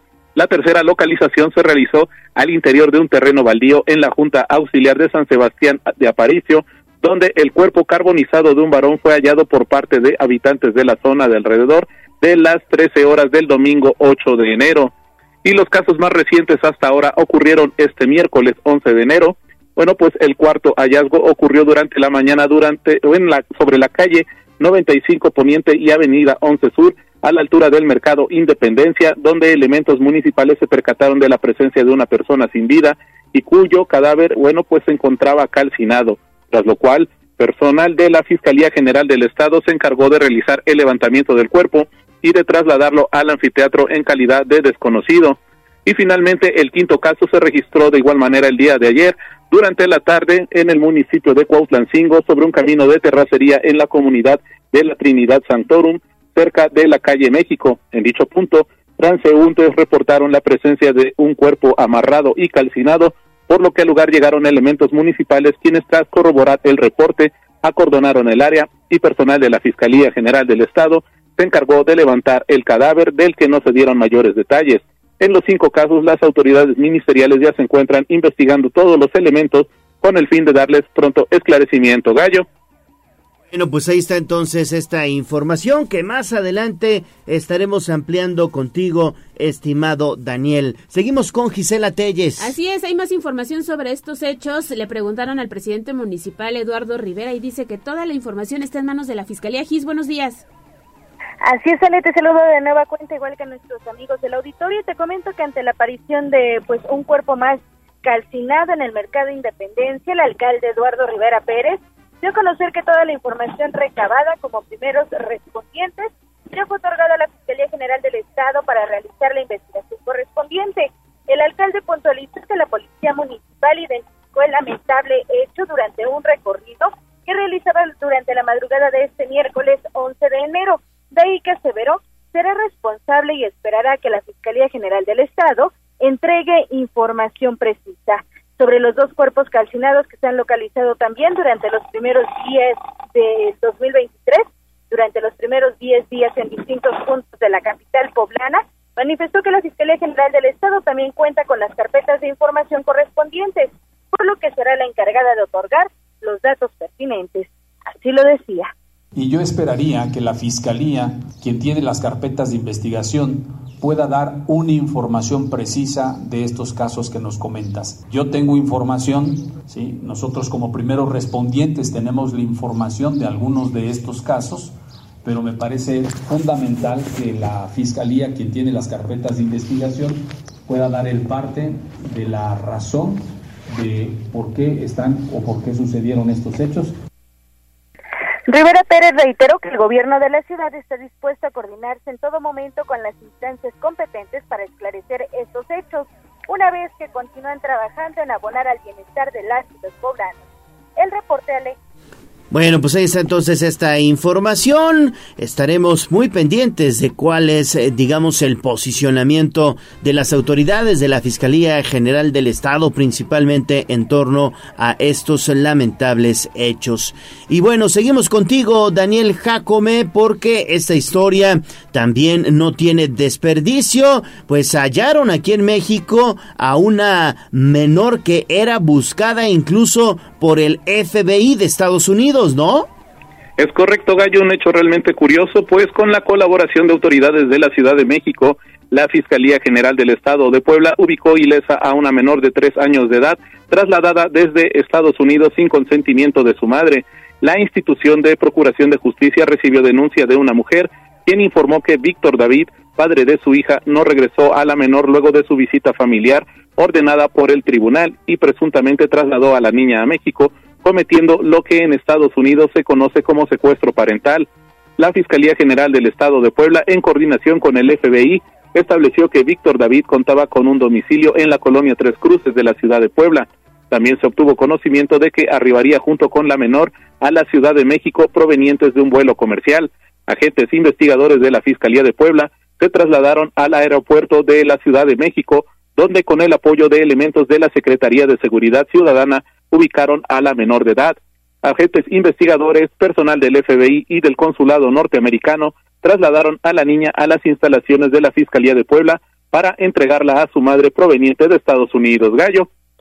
Bueno, pues ahí está entonces esta información. Muchísimas gracias, Daniel, y regresamos contigo más adelante. Son ya las 7 de la mañana con 32 minutos. ¿Tenemos algo, Ale? Tenemos lo del volcán Popocatépetl, ha estado muy activo, Sí. emitió ya otra fumarola. Todavía no sabemos si habrá caída de ceniza en algunos puntos. Fíjate que Protección Civil Estatal acaba de compartir que están realizando recorridos de supervisión con autoridades municipales. Hasta el momento no hay afectaciones a la población, pero está impresionante la actividad de Don Gocho. Bueno, pues ahí está, hay que estar muy pendientes por probable caída de ceniza. El semáforo de alerta volcánica sigue en amarillo fase 2. Vamos a hacer una pausa y volvemos con toda la información deportiva.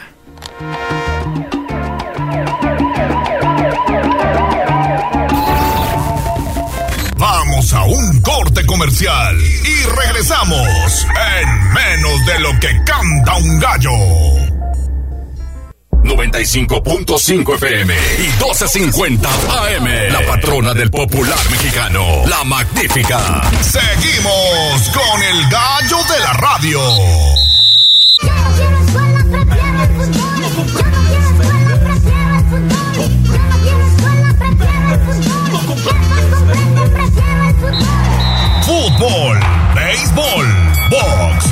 Lucha libre, automovilismo y todo el mundo del deporte con Ernesto Romero, Mario Montero y José Luis Sánchez Solá, el Chelis.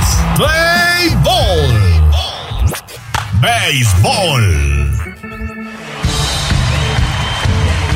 7 de la mañana con 35 minutos. Estamos listos para la información deportiva. Mi estimado Ernesto Romero, adelante por favor. ¿Qué tal Gallo? Muy buenos días, buenos días a todo el auditorio. Pues empezamos, empezamos este jueves con información de béisbol porque pues se viene, se viene un 2023 bastante interesante en cuanto al rey de los deportes, sobre todo con los Pericos de Puebla que ya planean lo que es la próxima temporada, la temporada veraniega de la Liga Mexicana de Béisbol y para ello pues tenemos, tenemos a un invitado de lujo, al cronista, el cronista de los Pericos de Puebla, Miguel Ángel Bir. Miguel Ángel, bienvenido a tu casa, muy buenos días. ¿Cómo estás, Ernesto? Qué gusto saludarte. Buenos días, Leo, como siempre. Bien, bien, bien, mi estimado con Miguel. Ese, con ese recibimiento, pues ya, ya nos podemos retirar. Gracias, Ernesto. Buenos días.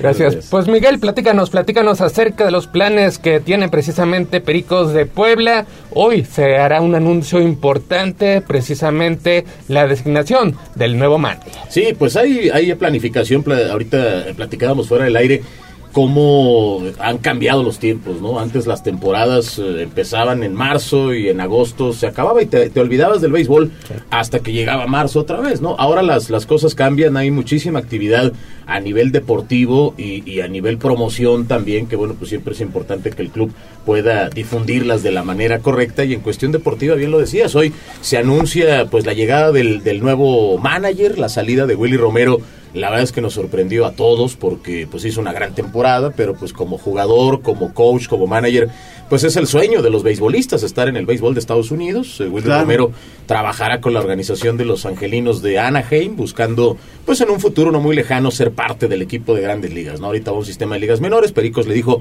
"De acuerdo, pues es eh, un sueño cumplido, adelante, ¿no? Habrá que buscar un nuevo timonel y hoy se anuncia la llegada del nuevo manager con los nuevos coaches también, porque tú sabes que cuando llega un manager es como un técnico en el fútbol, ¿no? Pues trae mucha gente consigo o la directiva hace ajustes para que esto pues mejore, ¿no? Se ha hablado en cuestión deportiva de lo que hizo el equipo en la invernal con el campeonato de la Liga Invernal Mexicana y de ahí se espera que muchos elementos que brillaron mucho en este campeonato que si bien es cierto no alcanza el nivel de la Liga Mexicana, pero es digamos el escalafón final que hay que librar para llegar al máximo nivel, los Pericos lo hicieron muy bien. Entonces una base del roster va a ser esa. Hay mucha actividad en lo deportivo, el área deportiva trabaja estos días pues rápidamente, puedes pensar que de aquí al 21 de abril, que es el juego inaugural, hay mucho tiempo, pero la verdad es que no es así, se va el tiempo rápidamente y con las actividades de promoción que trae el equipo los 12 meses del año, pues la verdad es que tenemos muchísimo trabajo. Sí, sobre todo que con este nuevo manager que van a presentar este día en la organización Pericos de Puebla, se espera precisamente que continúe el trabajo con eh, los chavos, con los jóvenes, para que ir eh, consolidando de, alguna manera un, un equipo ya en un futuro competitivo en una liga que de por sí es complicada, ¿no? Sí, sí, sí, y se ha vuelto más, eh, Ernesto, tú lo sabes, amigos que nos acompañan, eh, porque pues hay mucho extranjero ahora, antes Así las es. épocas eran de tres, cuatro, cinco extranjeros, ahora hay siete, súmale los naturalizados, que se ha vuelto pues auténticamente una moda entre los equipos ricos el estar naturalizando jugadores, y además los de doble nacionalidad, que también pues han entrado al béisbol mexicano, eh, muchos de ellos en muy buen nivel, entonces la liga realmente es muy competitiva, les puedo adelantar que las fechas de pretemporada que se van a anunciar hoy en la conferencia de prensa también están dadas, el 8 y el 9 de, ma- de marzo arranca la pretemporada del equipo con pitchers y catchers. El día 15 estará el equipo completo. Se espera que extranjeros como Peter O'Brien, Dani Ortiz, Alejandro Mejía y el caso también de eh, el nuevo eh, cerrador que se llama Ismailín Montilla estén reportando ya desde ese día, más los anuncios que se hagan en el transcurso de pues todas estas semanas, ¿no? Además de que ayer pues Liga Mexicana tuvo una, una junta para anunciar el Interliga. El Interliga es un torneo de pretemporada que va a arrancar el 3 de abril y se va a jugar hasta el día 17, del 3 al 17 de abril en Puebla. Es algo también de lo que ya se les darán detalles al ratito, pero bueno, pues aquí ya saben que son de casa, entonces aquí está toda la información. Muchas gracias. Y pues la actividad, la actividad también es interesante en este mes de enero, no exactamente con el equipo profesional, se mencionan tryout y también está en puerta lo que es la Copa Periquitos, la cual ha llamado poderosamente la atención entre los infantes. Sí, caray, esto de verdad que es eh, la, la base de todo lo que estamos platicando, ¿no? Porque hablamos del campeonato invernal, eh, han sido tres jugadores que han salido de la Academia de Pericos que firman con organizaciones de Estados Unidos que van a, pues, desarrollarse en el béisbol del sistema de grandes ligas. Pero además, eh, pues esa base de academia viene de más atrás, porque Pericos organiza una serie de eventos como la Copa Periquitos 2023 que arranca el 18 de este mes, del 18 al 22. El Estadio Hermano Cerdán se convierte pues en un festival de béisbol infantil y juvenil, porque imagínate el, el campo, así como te lo imaginas, vacío en este momento, frío además cuatro juegos de niños jugándose de manera simultánea. 5, 6 años, 7, 8, 9, 10, 11, 12. Más tarde juegan los de 13, 14 años. Todo el día. Juegos desde las 8 de la mañana hasta las 6, 7 de la tarde, noche. Se convierten en 4 o 5 días, pero de verdad de béisbol infantil y juvenil. ¿Cuál es la idea? Una, claro, que disfruten la experiencia de jugar en el nido verde para los niños y pues, yo creo que a todos nos ha pasado, estadios de fútbol, de béisbol, de niño, llegas al gran escenario Sí, y, no, no, pues es algo increíble. Te ¿no? sientes grandotote, ¿no? impresiona y es una experiencia que quieres vivir, ¿no? Y dices, yo quiero jugar ahí y quiero correr por esas bases, imagínate si doy un jonrón, en fin. Entonces van los niños, eh, juegan con los equipos de sus ligas, es un torneo relámpago, son cinco días de torneo, pero que convierte al estadio en un festival de béisbol. Ahí hay scouts de pericos viendo a los chavos, yo te diría que a lo mejor los de 5 o 6 pues todavía están muy chiquitos, pero los de 11, 12 y 13, 14, ahí está el scout de Pericos checando quién trae el talento y quién lo trae, lo van a desarrollar, lo van a agarrar y, y- y van a darle el seguimiento y la inversión además, porque esto requiere una inversión de dinero importante para que pueda crecer y además se agrega que va a haber visores también de la Federación Mexicana de Béisbol, ¿no? que la FEMEBE dijo, a ver, ¿qué están haciendo ahí en Puebla? ¿De qué se trata eso, eso de la Copa Periquitos? ¿Qué es? Y entonces la FEMEBE dijo, yo también le entro, yo también quiero estar ahí, voy a mandar visores, si hay talento me los llevo a torneos nacionales, internacionales, representan a México, en fin, la verdad es que ha crecido mucho, Eh, les platico rápidamente las inscripciones de la Copa Periquitos, que es del 18 al 22 de, enero, el costo por equipo a partir de la categoría 5 6 años hasta la 13 14 es de 4.500 pesos, si tú divides esos 4.500 entre 15 jugadores o, o 15 papás de los niños, pues la verdad es que es muy económica la, la inscripción a la Copa Periquitos. Es muy poco. Te pintan el campo, almohadillas, pelotas, anotador, el umpire, todo lo que necesitas para ir a jugar. No importa si no son equipos de Puebla. Si son equipos, no sé, de, de Tlaxcala, de Veracruz, se inscribieron equipos de Michoacán, de la Ciudad de México, Morelos, de Hidalgo. Morelos. Se juega mucho béisbol y obviamente las ligas de Puebla, que son un montón. ¿eh? Las ligas que hay en Puebla a nivel infantil y juvenil son muchísimas. Entonces, todos pueden inscribirse y además, bueno, pues esto a mucha gente le causa eh, ternura. La categoría nueva, que es la categoría pañalitos, que es una categoría de 3 y 4 años. O sea, ya desde esa edad eh, los niños y niñas están jugando béisbol y, y tan es así que ya hay equipos inscritos para la Copa Periquitos. Imagínate el Sí, tamaño sí, de esas criaturas.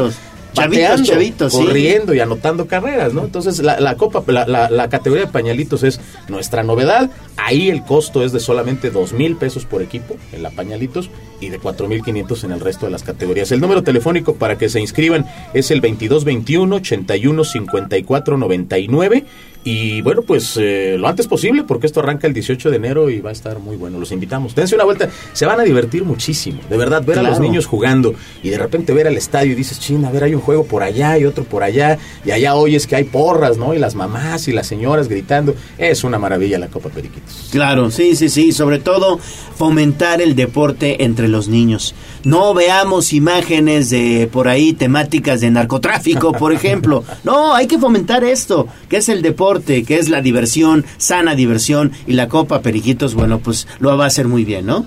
Pues ahí está, ahí está parte de la actividad que tendrá Pericos de Puebla. Febrero, febrero, ¿cómo está la agenda para la novena vela? Está muy interesante, Ernesto, porque en febrero se va a dar a conocer eh, el rol de juegos para el torneo Interliga. Se dará a conocer también la plantilla de extranjeros completa. Pericos quiere tener por anticipado todo lo que va a, tener en pretemporada. Si bien es cierto que los jugadores que ahorita te mencionaba van a regresar, nos comenta el área deportiva que quieren que en febrero ya esté todo el plan. O sea, nada más para que llegue el día 8, 9 de marzo y luego el 15 y arrancar, ¿no? O sea, nada sobre la marcha, toda la planificación, por eso hay tanto tiempo para que esto se, se, tenga. Y bueno, pues adelantarle también a la, a la, gente que eh, la, temporada va a tener muchísimas promociones, eh, muchas más que el año anterior. El Estadio Hermano Cerdán tendrá nuevos atractivos también para que estén eh, pues muy pendientes, sobre todo esta nueva generación de aficionados, Leo Ernesto, que se ha agregado al béisbol, la hemos detectado muy rápido porque está el público cautivo, ¿no? El que, el que va de muchos años, los que ya llevamos tantos años. Sí, sí, sí. Y mira que son Está tantos, ya, tantos. décadas.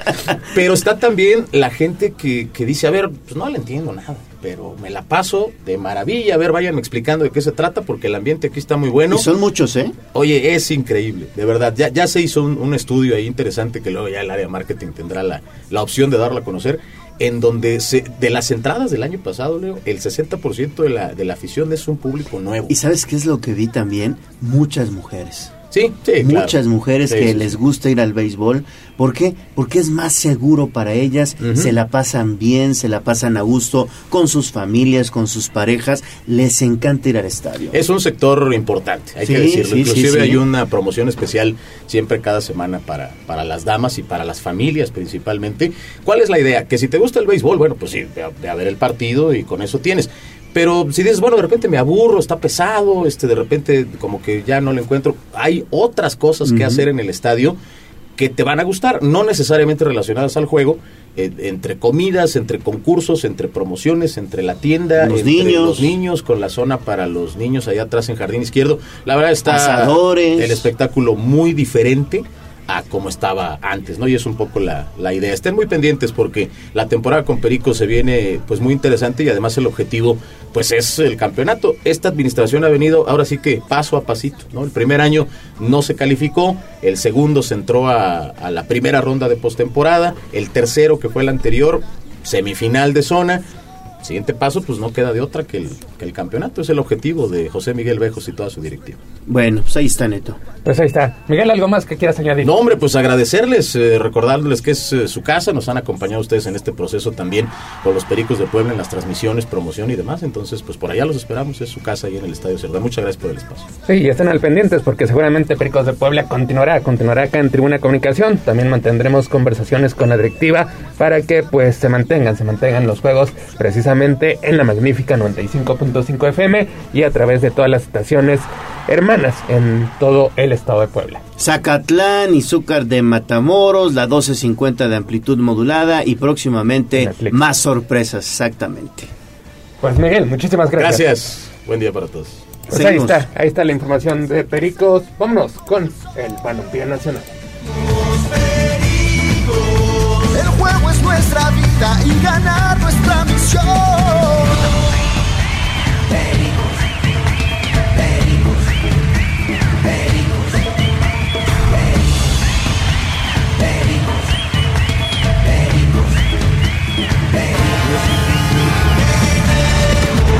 Fútbol.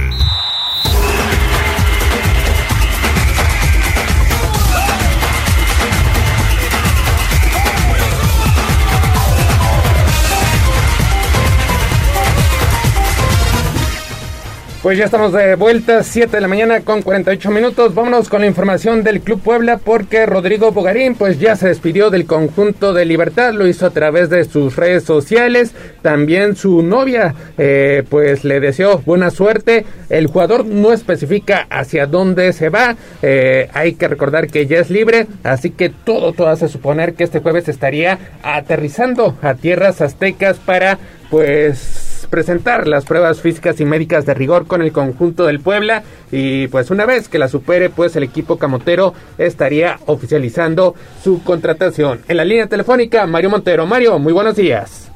Buenos días Neto, buenos días Gallo, buenos días al auditorio.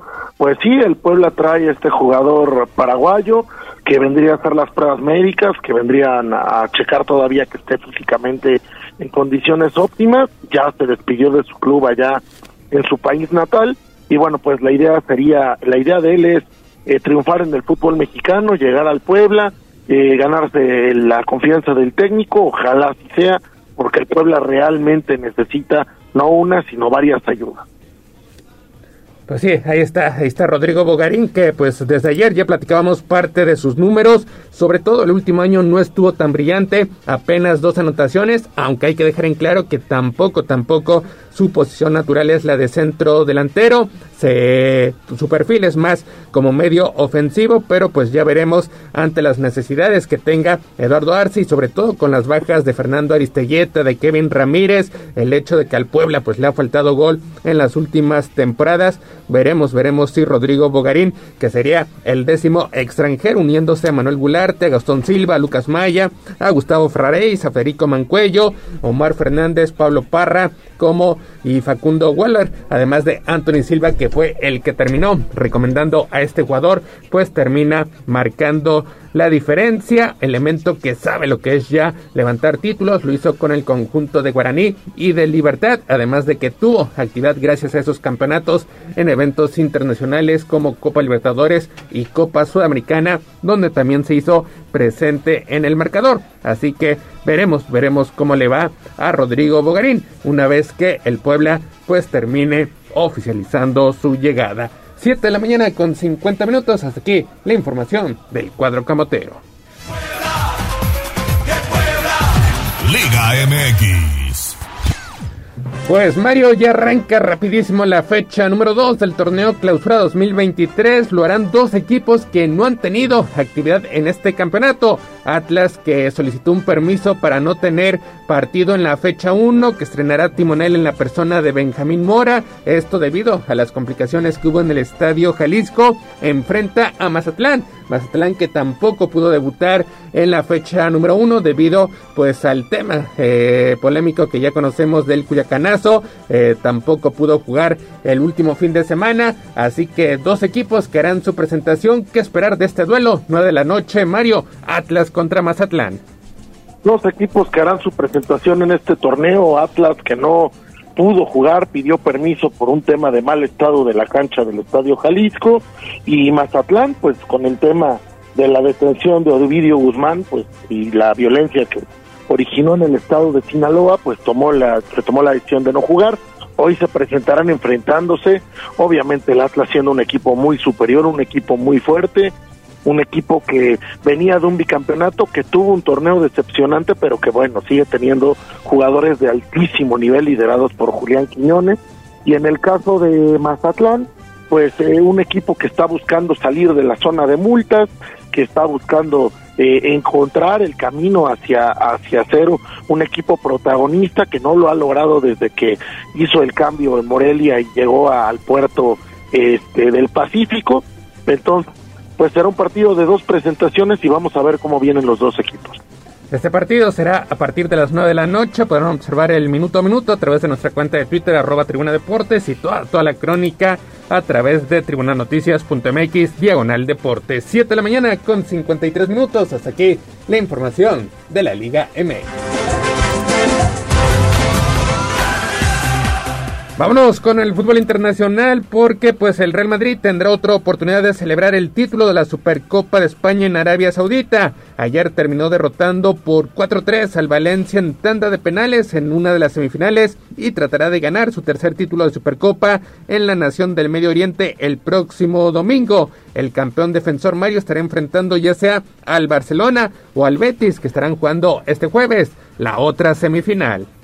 Y hoy partido importantísimo para el Barcelona, tratar de mantener esta eh, pues este este este positivo camino que ha tenido con Xavi Hernández al frente y que pues viene de una victoria ante el Atlético, entonces hoy enfrentará a un Betis, un Betis que anda muy bien, por cierto, que hoy está en puestos de Champions en la Liga Española y será un rival complicado para el Barcelona. Y el día de ayer, pues el Real Madrid se complicó solito, empezó un partido que parecía que sería plácido para el conjunto blanco y en el segundo tiempo le meten el empate, de ahí se le complica la historia, se le viene la noche, acaba sufriendo, este se van a tiempos extras y en la tanda de penales pues el, el Madrid no falla, el Madrid logra eh, sobreponerse a un Valencia que anda en horas bajas pero que ayer jugó un partido muy valiente. Y bueno pues en esta famosa Supercopa de Arabia donde ahora juegan el campeón y el subcampeón de la liga contra el campeón y el subcampeón de la Copa pues el, el Valencia eh, da las gracias y hoy el Barcelona enfrentará al campeón de Copa que es el Betis en un partido complicado, repito, difícil para el Barcelona, tiene un rival que anda muy bien enfrente, pero pues el equipo de Xavi Hernández buscará buscará la manera de enfrentar este fin de semana en la final en un clásico al Real Madrid.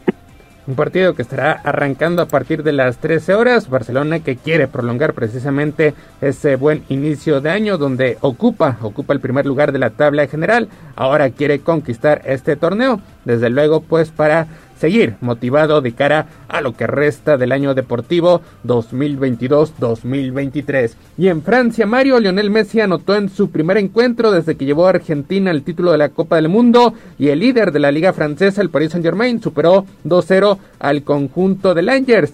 Casi cuatro semanas después de la final ante Francia en Qatar, Messi solamente necesitó de cinco minutos para tener impacto, ingresó al área chica, le envió el balón a Nordi Mukiele, quien cruzó el balón al delantero Hugo Equique, de 20 años, y luego Messi posteriormente inició la jugada que llevó a su gol a los 72 minutos. Un Messi que sigue en grandísimo, grandísimo estado de forma, que se nota que sigue con la inercia del mundial, de haber ganado la Copa del Mundo, de haber sido el mejor jugador del mundial, de seguramente ser el ganador de del Balón de Oro y del FIFA World Player este año, porque pues no no hay alguien más que que lo o que lo merezca más, pues sigue sigue jugando muy bien en su club, cerca de una renovación que se dice que sería por dos años más con un eh, salario pues que sería histórico en Europa con uno de los salarios más altos de la historia del fútbol eh, sería lo que el premio para Lionel uno de los premios más bien para Lionel Messi después de haber ganado la Copa del Mundo. Y pues responde responde jugando muy buen fútbol responde llevando a su equipo otra victoria y seguramente responderá en Champions a partir del próximo y por cierto, los jugadores del Paris Saint Germain calentaron con playeras con la cara de Pelé, el futbolista que ganó un récord de tres mundiales. Hay que recordar que lamentablemente pues perdió la vida, falleció a finales de diciembre a los 82 años. Y hablando precisamente de anotadores, que dio vida, Raúl Jiménez volvió a ser vital con los Wolves, con el conjunto del Wolverhampton, ya que ayer martes se mandó con una anotación tras una gran jugada del equipo de la Premier League. Esta vez lo hizo para darle vida al conjunto o a su equipo que iba perdiendo 1-0 ante el Nottingham Forest en la Copa de la Liga. Fue gracias a un centro de Mateus Cuña, refuerzo a los Wolves este mes, que el Lobo mexicano pues mandó la pelota a las redes, pues el servicio que fue fuerte y raso terminó en el pie del mexicano, quien sin pensarla y de primera disparó solo frente a la portería. Jiménez se hizo presente en el marcador a los 64 minutos, dio el empate de momento a los Wolves en un partido que era a morir o matar pues solamente servía la victoria. Lamentablemente abandona el terreno de juego. la igualdad continúa, se tiene que disputar la tanda de penales, ya sin Raúl Jiménez presente en el terreno de juego que se ha convertido en un especialista desde los 11 pasos, pues el conjunto del Wolverhampton Mario termina despidiéndose del torneo alterno allá en Inglaterra.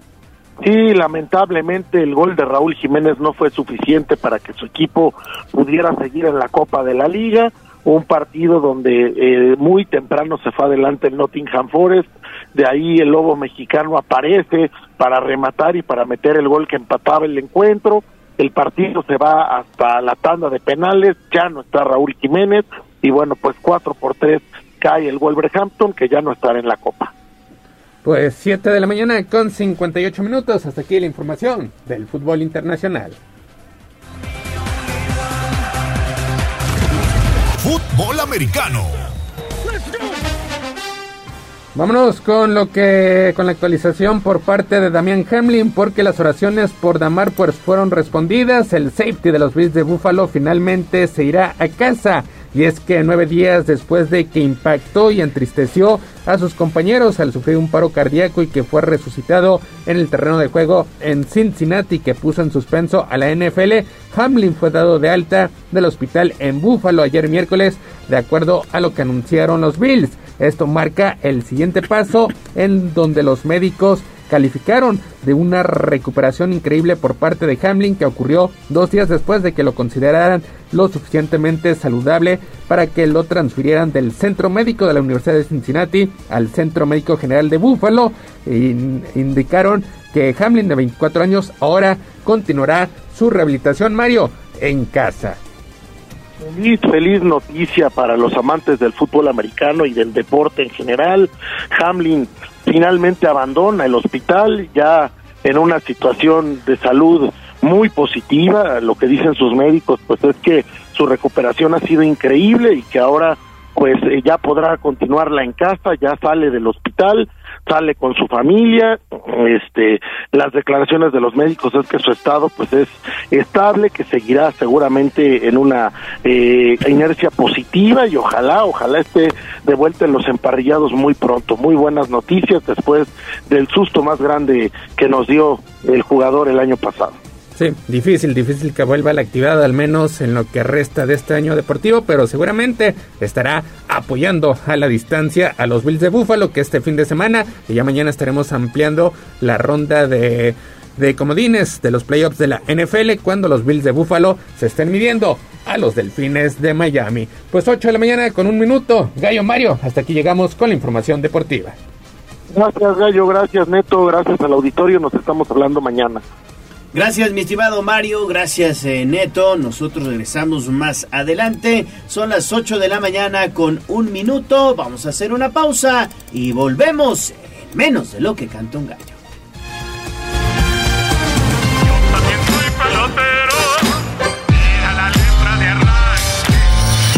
soy pelotero. Nos ganó el tiempo. Hasta aquí, Deportes. Pero recuerden que todos los días tenemos una cita en Tribuna Matutina. Continuamos con El Gallo y la voz de los poblanos.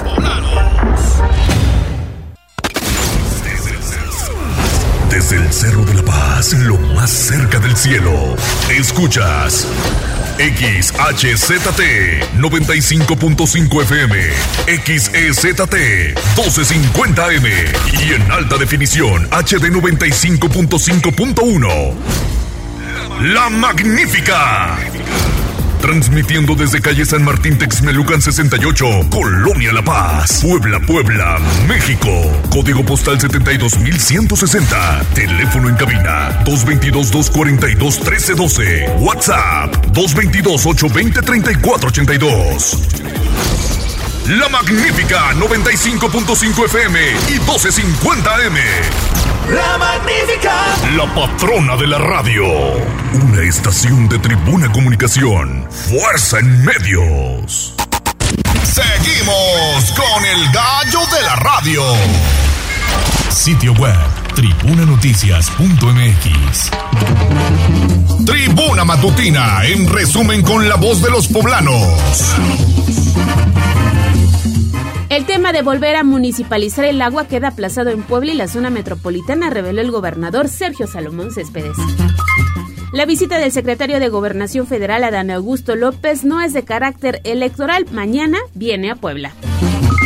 La Universidad Iberoamericana celebró una misa en memoria de María Eugenia Ocampo, esta activista víctima de feminicidio.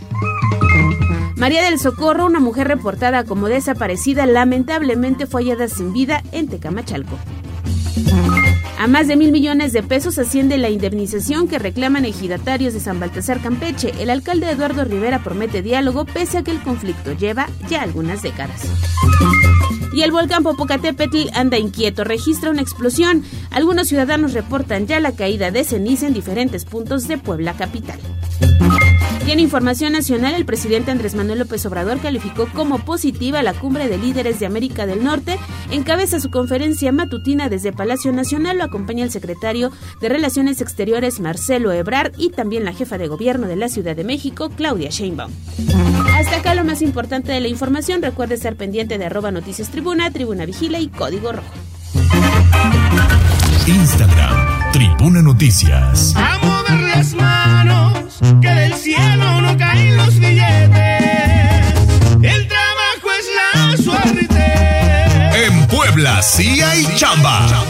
Bolsa de trabajo. Tribuna Matutina.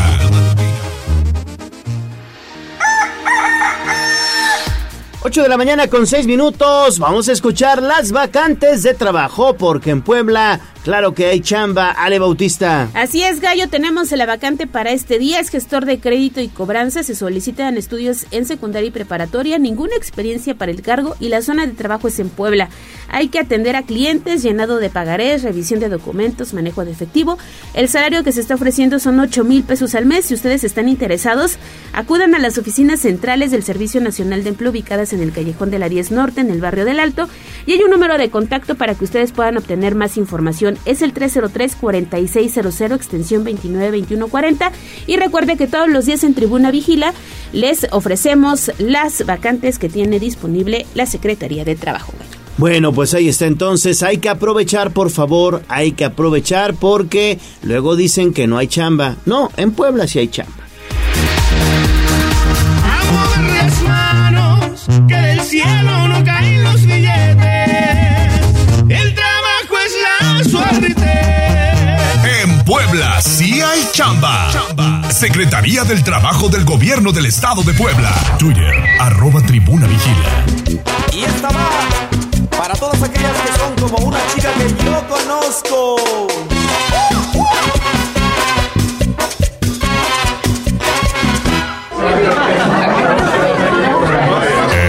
Corral. La entrevista sin tapujos. En Tribuna Matutina.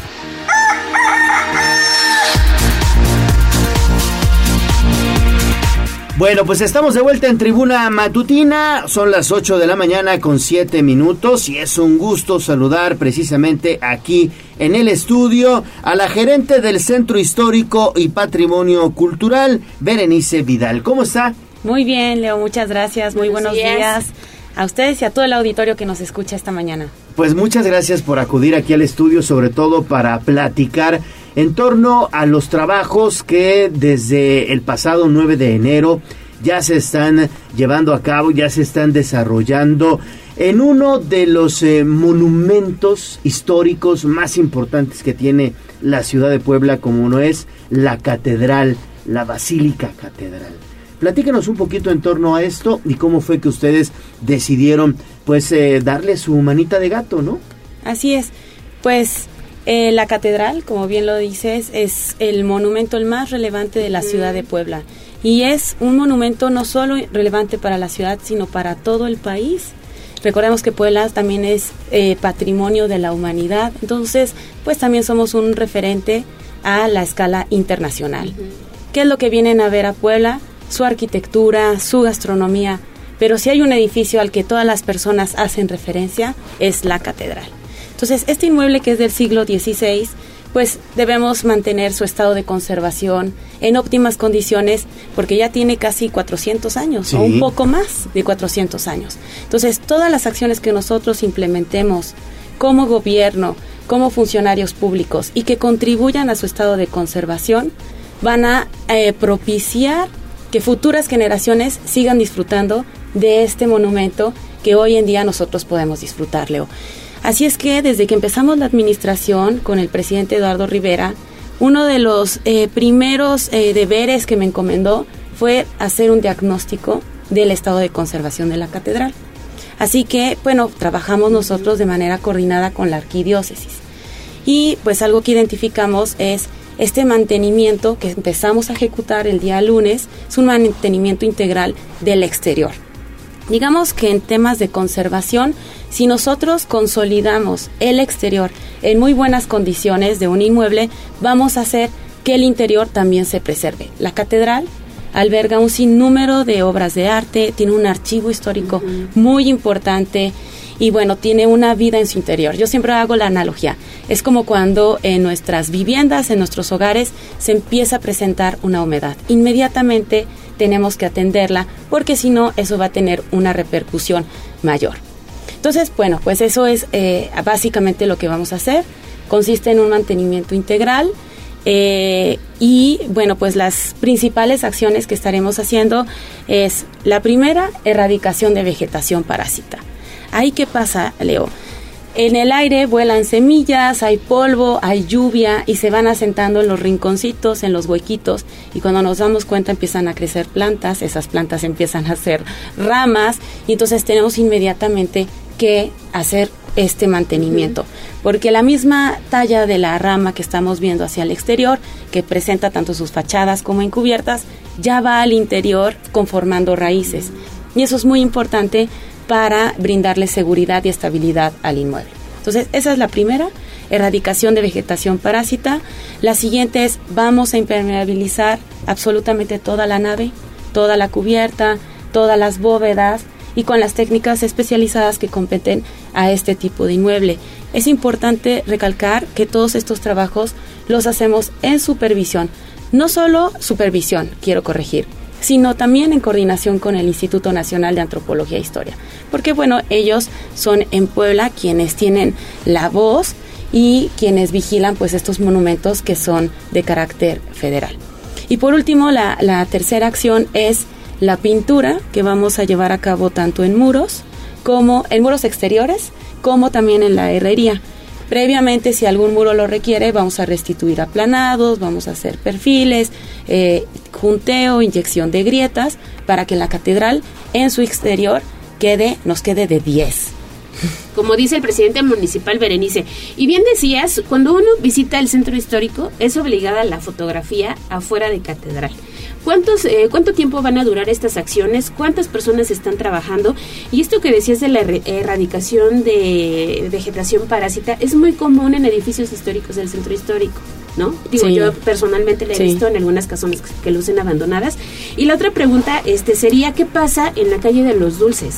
Este, se habló a inicios de esta semana que iban ya a colocar algunas plantitas eh, en esta calle que se volvió peatonal y que también muchos ciudadanos visitan.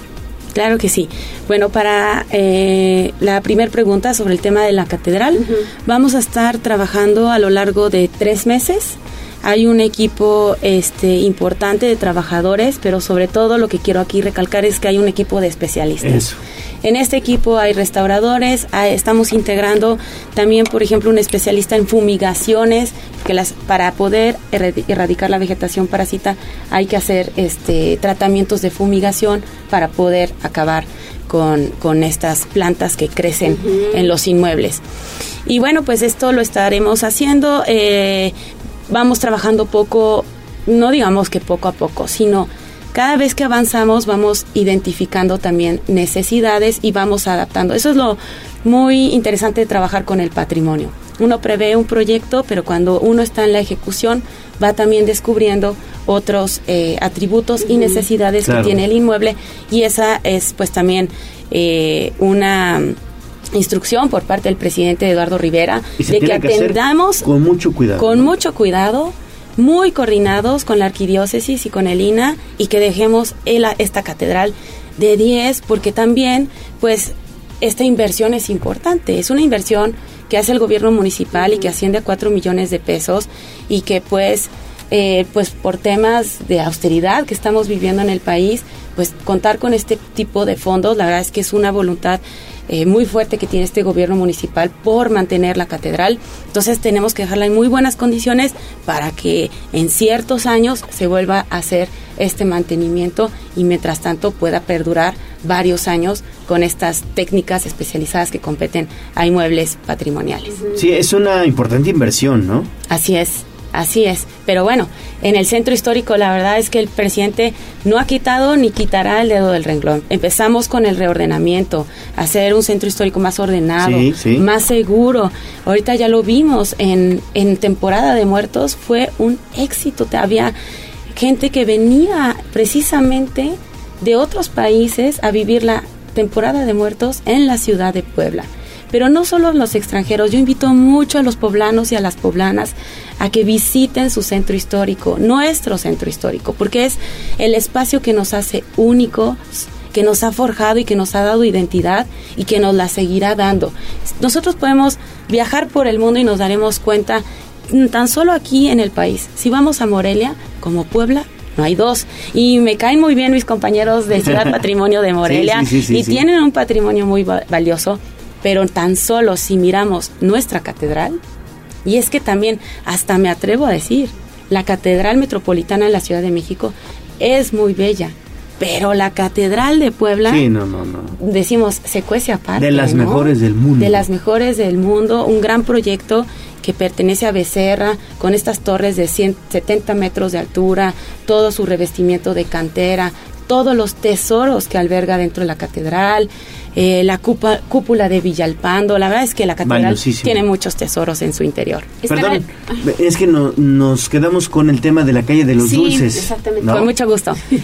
Bueno, la calle de los dulces es un proyecto que iniciamos desde la desde el año pasado. Sí, sí, desde sí, el sí. año pasado nosotros estamos trabajando con los habitantes, con los visitantes, con los comerciantes sobre todo. Se presentaba esta dinámica.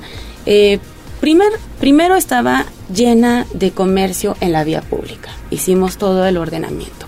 Después atendimos la calle 5 de Mayo y se usaba como un retorno vehicular. Entonces eso generaba muchas condiciones de inseguridad para los peatones, el ir caminando en la calle más transitada peatonalmente del centro histórico y traer una pipa atrás, ¿no? O traer un gasero atrás. Entonces pues teníamos que consolidar esa calle. Y siempre se afectaban las lajas, ¿no? De, de esa siempre, calle. siempre y los dragones. Sí, sí, sí, todo. Pero lo más peligroso, las, las personas, ¿no? Claro. Y después, la 6 Oriente presenta un patrimonio, la verdad, muy vasto. Tenemos desde templos religiosos, eh, Santa Clara, el convento de Santa Clara, donde surgen los dulces típicos poblanos que hoy conocemos en día, el templo de San Cristóbal, y si lo vemos en los extremos, por una parte tenemos el Mercado La Victoria y por otro lado tenemos el barrio del artista. Entonces presenta un patrimonio edificado muy importante que se combina con su patrimonio inmaterial, que son los dulces típicos poblanos. A mí muchas veces me, me llaman compañeros de otras ciudades y me dicen, ¿cómo lograron ver en Puebla crear una calle dedicada a los dulces? Yo dije, no la creamos. Las personas se consolidaron a lo largo de este De- corredor de esa calle. por el convento de Santa Clara y eso ha ido haciendo que la calle sea un referente para el centro histórico. ¿Qué faltaba? Consolidarla y darle esa, esa fuerza de que es una calle de dulces a que todas las personas pueden ir, comer un comprar un dulce y sentarse ahí mismo y disfrutarlo sin que le esté pasando el, el vehículo enfrente. Entonces, bueno, fueron toda una serie de trabajo que hicimos con los comerciantes para definir se cierra y solo se queda exclusivamente para el tránsito local, para los residentes, porque hay varias personas que habitan, que tienen cocheras en esa calle y también con fines logísticos para el traslado de sus mercancías. Pero vamos a procurar que esta calle ya tenga una lectura de espacio público. ¿Y que tiene un espacio público que tú quieras disfrutarlo? Donde tú te sientas así, contento y digas, a mí me Sí, gusta. por lo menos, acá". por lo menos, como dices tú, una, una banquita y una sombrita Exacto. que nos permita degustar pues un buen helado, por ejemplo, ¿no? Exacto. Y, por ejemplo, esos atributos tiene la calle 5 de Mayo. Por algo tiene, independientemente al tema de que es un corredor también que nos conecta con el transporte público, tiene esos atributos Sí. que tú mencionas. ¿Por qué? Porque los árboles permiten que las temperaturas se estabilicen. Así es. Nos generan un ambiente de humedad y ya no de sequía. Actualmente, la verdad es que en México tenemos un clima muy benéfico. Pero si lo vemos en otras ciudades, pues el cambio climático ya está encima de nosotros, aunque muchos no lo quieran creer. Ya lo vimos el año pasado, la ola de calor que sufrió Europa y que se estaba, que genera problemas fuertes de salud también. Pero bueno, esa es parte importante de las componentes y que deriva de los objetivos de desarrollo sostenible que nosotros como autoridades tenemos que integrar. Porque el centro histórico, si bien fue un centro histórico muy importante en el siglo XVI, también lo fue en el XVII y queremos que lo siga siendo en este siglo. Y para eso necesita presentar pues ciertas condiciones que lo hagan más amigable, más habitable. Entonces, pues en la 6 Oriente ya estamos consolidando la calle, se están instalando bancas, eh, macetas que van a aportar árboles y se están haciendo unos jardines, se les llamamos jardines del- de, lluvia, son unos cuadros en donde va a haber absorción porque pues también tenemos una sequedad muy importante en el centro histórico. Hay personas que lo puede haber muchas resistencias y que digan, pero este el, en el siglo XVI no había vegetación en el centro histórico. Pues sí, pero en el siglo XVI o en el siglo XVII no teníamos eh, las temperaturas que hoy día tenemos. Ni el tráfico, ni las personas. vehículos, vaya, no había no ni habían- coches en las calles, ¿no? Entonces las ciudades también deben tener esa capacidad de resiliencia, de adaptarse a lo que demanda la contemporaneidad, toda vez que nunca comprometamos nuestro patrimonio cultural que es de la humanidad. Perfecto. Muy bien. Pues ahí está resuelta Pues la ahí duda. está, ahí está. Muy bien, Berenice Vidal, siempre es un gusto platicar contigo, sobre todo porque pues eh, nos permites valorar el centro histórico como una joya, que es lo que es, el centro histórico de Puebla. Y muchísimas gracias por acudir aquí a Tribuna Matutina. Muchas gracias, Leo, y pues agradezco porque la verdad para mí es un placer y un gran compromiso que nos ha encomendado el presidente Eduardo Rivera, el de cuidar este patrimonio que tiene ya casi 500 años esta ciudad y que vamos a seguir trabajando contigo y con rumbo por nuestro patrimonio cultural. Gracias. Muy bien, Berenice Vidal. ¿no? Sí, claro, Sí. es tu casa, ¿eh? Muchas gracias. Gerente del Centro Histórico Muchas y gracias. Patrimonio Cultural. Vamos a hacer una pausa y volvemos con más. Vamos a un corte comercial y regresamos en menos de lo que canta un gallo. 95.5 FM y 12.50 AM. La patrona del popular mexicano, la magnífica. Seguimos con el gallo de la radio. Sitio web, código rojo.mx. ¿Conoces los secretos de la muerte? Ingresemos a la morgue. Con Daniel Jacome. Tribuna Matutina.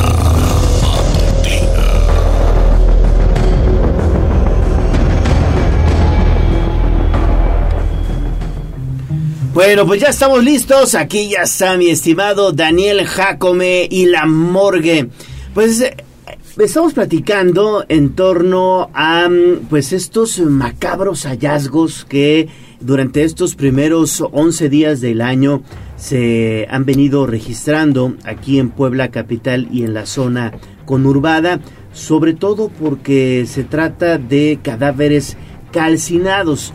Tú eres eh, especialista en criminología, en criminalística también, Daniel, y eh, bueno, pues quisiera platicar contigo, pues cuál es, digamos, el comportamiento que pudiera tener eh, alguna persona con este enfoque capaz de eh, pues prenderle fuego a algún cuerpo, ¿no? Eh, ¿Cuál es, digamos, este análisis que tienes ya de manera profesional sobre el ramo, digamos, la especialidad que tú manejas? Sí, es correcto, Gallo. Pues sí, últimamente, bueno, en estos 11 días se han registrado cinco hallazgos en la ciudad de Puebla.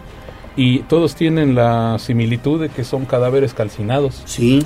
Ahora bien, eh, ahorita vamos a dar unos ejemplos, pero comentábamos aquí un poquito antes del, bueno, durante el corte, que en su mayoría estos casos suelen ser más que nada para ocultar eh, los indicios, evitar que los, cri- los criminales sean, este, bueno, pues vinculados al, al hallazgo.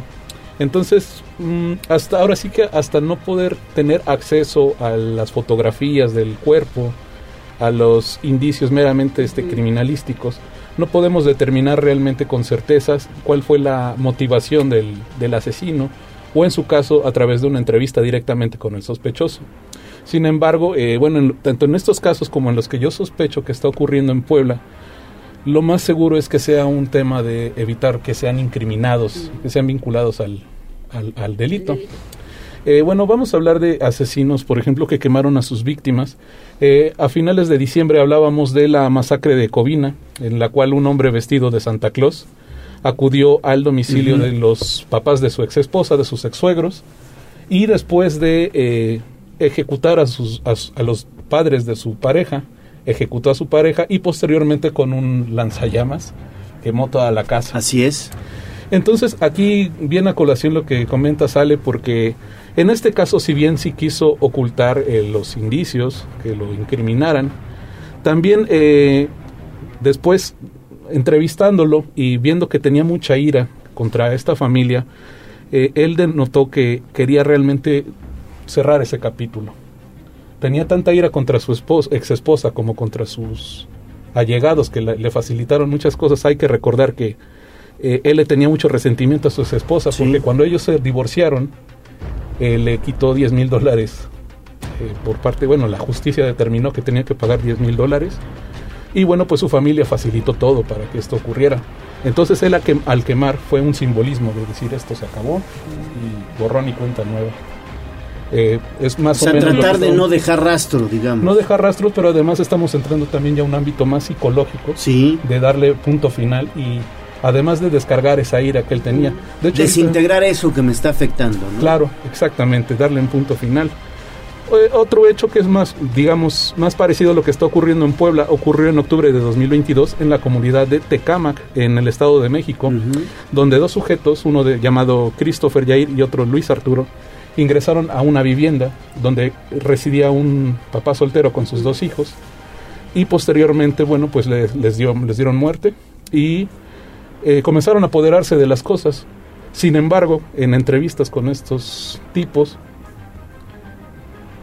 se dieron cuenta que el residente, el papá, el padre de familia, sí dio con uno de ellos, se, se dieron cuenta que sí conocían a uno de ellos. Entonces dijo, ¿sabes qué? Vamos a tener que borrar todo esto. Se regresó, consiguió alcohol, lo roció y quemó toda la casa. Entonces esto fue totalmente para eliminar el, el nexo ¿no? con el crimen. Se sintieron después. descubiertos, ¿no? Exactamente. Ellos entraron encapuchados, pero el occiso antes de, de, de morir, pues se dio cuenta de que uno de ellos era un conocido de él. Eh, otra otra eh, situación que ocurrió fue, por ejemplo, los monstruos de Ecatepec, lo que comentaba ahorita Jazz. Eh, bueno, pues ellos fueron un matrimonio acusado, bueno, se les incriminó por ocho, del, ocho homicidios. Sin embargo, Patricia, la, la esposa, dijo que fueron 10, mientras que Juan Carlos dijo que fueron 20. Eh, ellos provenían de, la, de Lázaro Cárdenas, Michoacán, y llegaron al Estado de México donde se conocieron y procrearon a cuatro hijos. Eh, ellos se dedicaban a la venta de perfumes, de ropa de paca, de mil y un cosas, ah, digamos que vivían al día y se dedicaban al reciclaje.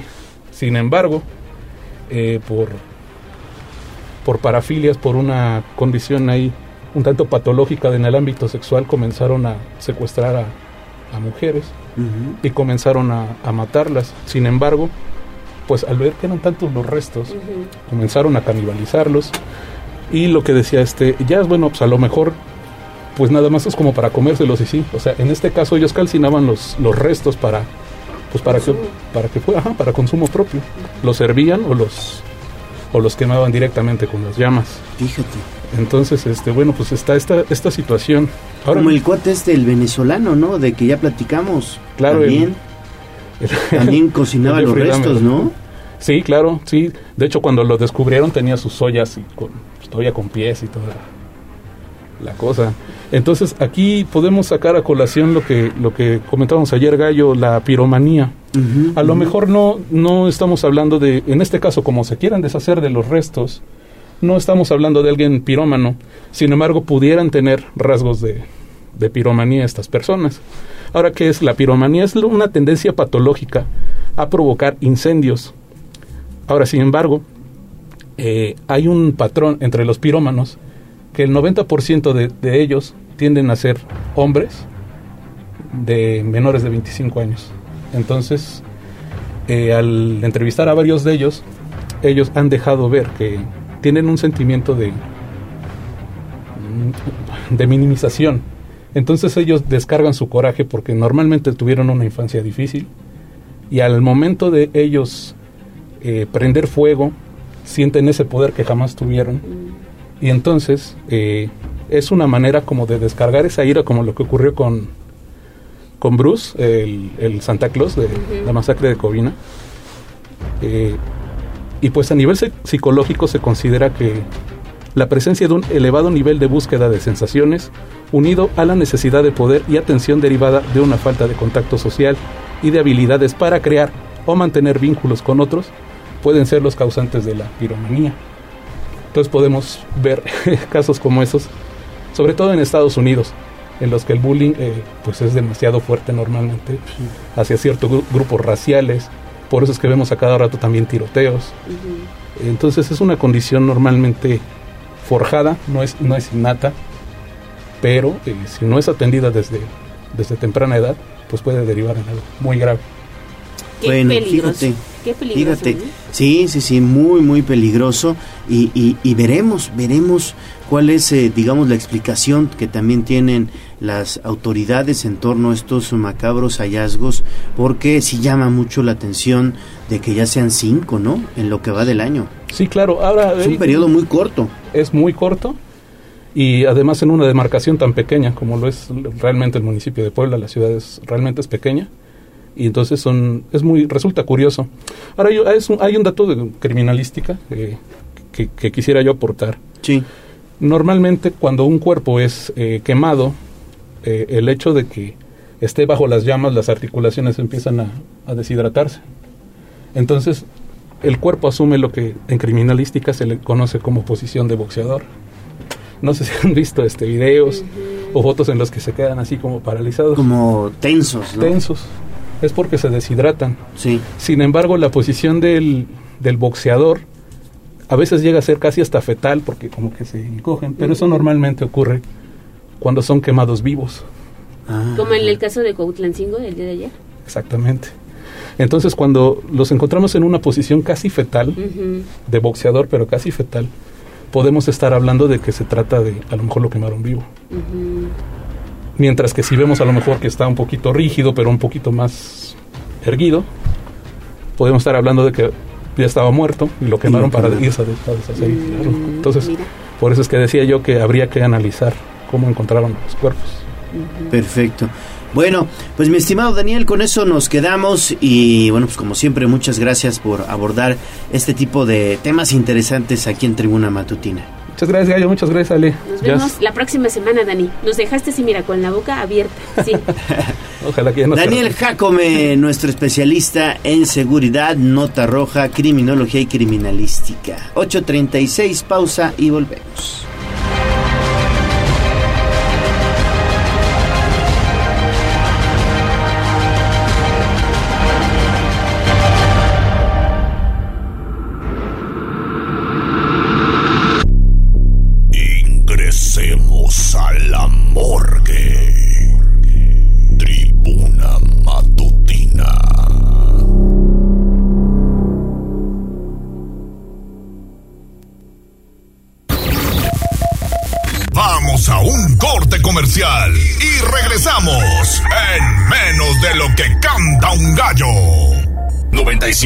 95.5 FM y 12.50 AM. La patrona del popular mexicano, la magnífica. Seguimos con el gallo de la radio en Tribuna Matutina. Fútbol, béisbol, box, lucha libre, automovilismo y todo el mundo del deporte.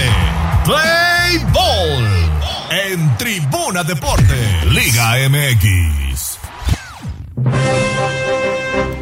Adelante, mi estimado Neto, ¿qué tenemos, digamos, de información deportiva que se nos haya quedado en el tintero? Vámonos, vámonos, gracias Gallo, con el resto de la Liga MX, porque Beljo Paunovic, el director técnico de las Chivas, le abrió las puertas a sus futbolistas que no estén conformes por no contar con un rol principal y busquen otro equipo, ya que el serbio desea que aquellos que tienen un papel secundario, pues se ganen la titularidad a través de su trabajo, además de que detalló que Santiago Ormeño pertenece al Guadalajara, pero ya le advirtieron que con la llegada de Dani Ríos, pues será difícil que tenga minutos en el clausura 2023. El Puebla es uno de los interesados por hacerse de sus servicios. Veremos si las negociaciones avanzan en las próximas horas. Por su parte, Cruz Azul está cerca de amarrar al lateral izquierdo Carlos Vargas, proveniente del conjunto de Mazatlán. Se sabe que la máquina quiere un lateral viable que sea el suplente de Nacho Rivero y que sea la competencia del uruguayo. Además, Tigres mantiene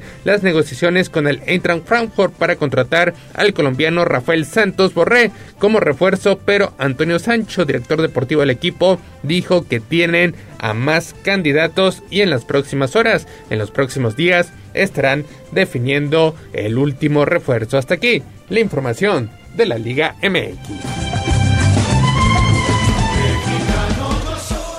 Vámonos con temas de la selección mexicana porque Miguel Herrera continúa dando polémicas declaraciones y en esta ocasión su dardo envenenado fue para el ex entrenador de la selección mexicana Gerardo Martino ya que criticó que el Tata pues no haya llevado a Javier El Charito Hernández ya que considera que si él hubiera estado en el banquillo pues hubiera arreglado todo para tener un mejor grupo además de haber llevado a Santiago Jiménez quien considera hubiera sido un buen revulsivo en la última Copa del Mundo. Descartó que en estos momentos se esté candidateando para tomar las riendas de la selección mexicana, aunque señaló que se ha descartado ofertas de otros equipos porque pues su prioridad es regresar al Tri. Simplemente contesta la llamada de los distintos medios de comunicación. Cuauhtémoc Blanco, el gobernador de Morelos, habló sobre lo que será su futuro en los siguientes años y dejó en claro que si no continúa su camino político, entonces regresaría al deporte de sus amores. Después de un evento público que tuvo el político, el Cuau afirmó que le encantaría ser entrenador de fútbol y con ello retomar su camino en el balompié, además de que su prioridad también es tomar las riendas de la selección mexicana. Pues le iría mucho mejor que de gobernador al Sí, pero que, que se enfoque a lo suyo. Todo este tiempo se hubiera mejor preparado, enfocado en ese aspecto, claro. en lugar de dar un paso a la, a la política, política, donde pues me parece, ustedes juzgarán mejor, ha quedado a deber en distintos cargos que ha ostentado y pues lo de Cuauhtémoc sería algo similar a lo que ocurrió con Argentina cuando pusieron a Diego Armando Maradona. No tenía mucha experiencia como estratega, creyeron que por ser el máximo referente, la máxima figura, haría un papel extraordinario y ya todos sabemos lo que pasó en aquella Copa del Mundo de Sudáfrica 2010, donde Argentina llegó hasta los cuartos de final, pero en dicha instancia terminó siendo vapuleado por Alemania por marcador de cuatro tantos a cero. Pues hasta aquí la información de la selección mexicana.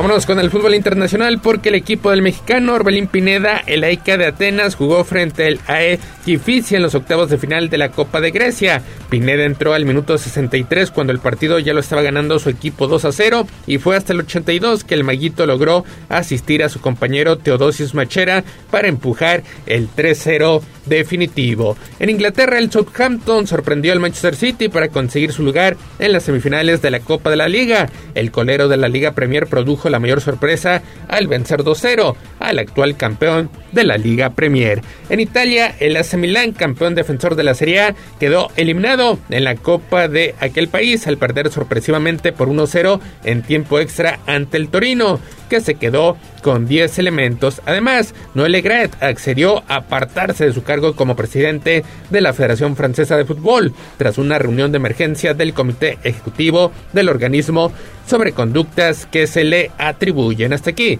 la información del fútbol internacional.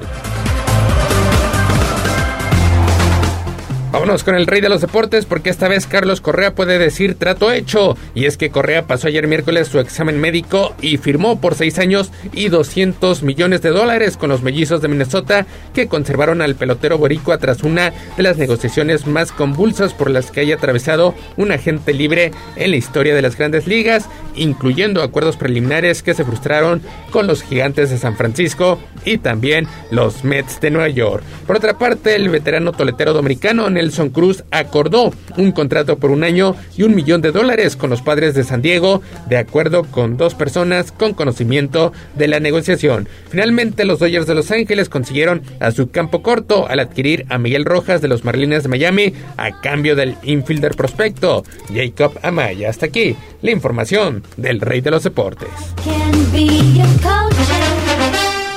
Vámonos con el fútbol americano porque Tua Tagovailoa, quarterback de los Delfines de Miami, no ha recibido autorización para regresar a hacer actividades deportivas, por lo que fue descartado para el partido de playoffs del próximo domingo en contra de los Bills de Buffalo, mientras se mantiene en el protocolo de conmociones de la NFL, dijo el entrenador Mike McDaniel ayer miércoles. Hasta aquí la información de la NFL.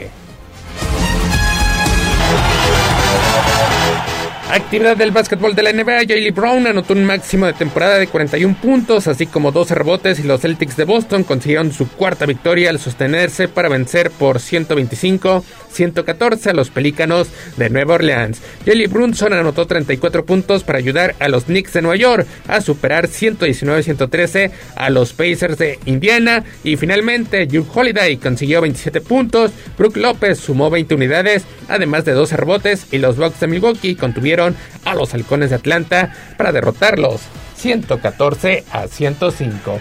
Gallo Ale, lo más relevante en materia deportiva. Bueno, pues ahí está, ahí está entonces la información. Gracias, mi estimado Neto. Oye, fíjate, estoy nada más para terminar leyendo aquí que eh, Memo Ochoa fue elegido por la Gaceta de los Sport como el mejor portero no solo de la Serie A italiana, sino de todas las ligas de Europa, incluyendo Premier League y bueno, pues todas las otras ligas de Europa. Memo Ochoa de los mejores porteros, así lo ven en el viejo continente. Sí, lleva dos semanas consecutivas acaparando el once ideal. Justamente los dos partidos que ha tenido actividad ha sido figura. Hasta el momento acumula un empate y una derrota con el Salernitana, su nuevo equipo, un equipo de perfil bajo cuyo objetivo es mantenerse en el máximo circuito. Hasta el momento ocupa el puesto número 14 allá en la Serie A italiana, pero este último fin de semana tuvo ocho intervenciones, solamente permitió una anotación y el próximo, el próximo domingo pues tendrá otro partido donde seguramente tendrá muchísima actuación enfrentando al Atalanta que es uno de los aspirantes para estar en puestos europeos. Perfecto, pues ahí está entonces. Gracias, Neto. Saludos, buenos días. Bueno, son eh, las eh, 8 de la mañana ya con 48 minutos. Vamos a hacer una pausa y volvemos en menos de lo que canta un gallo.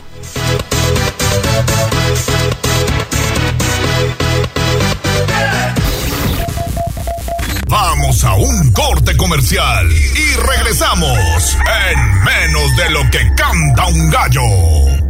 95.5 FM y 1250 AM. La patrona del popular mexicano, la magnífica. Seguimos con el gallo de la radio.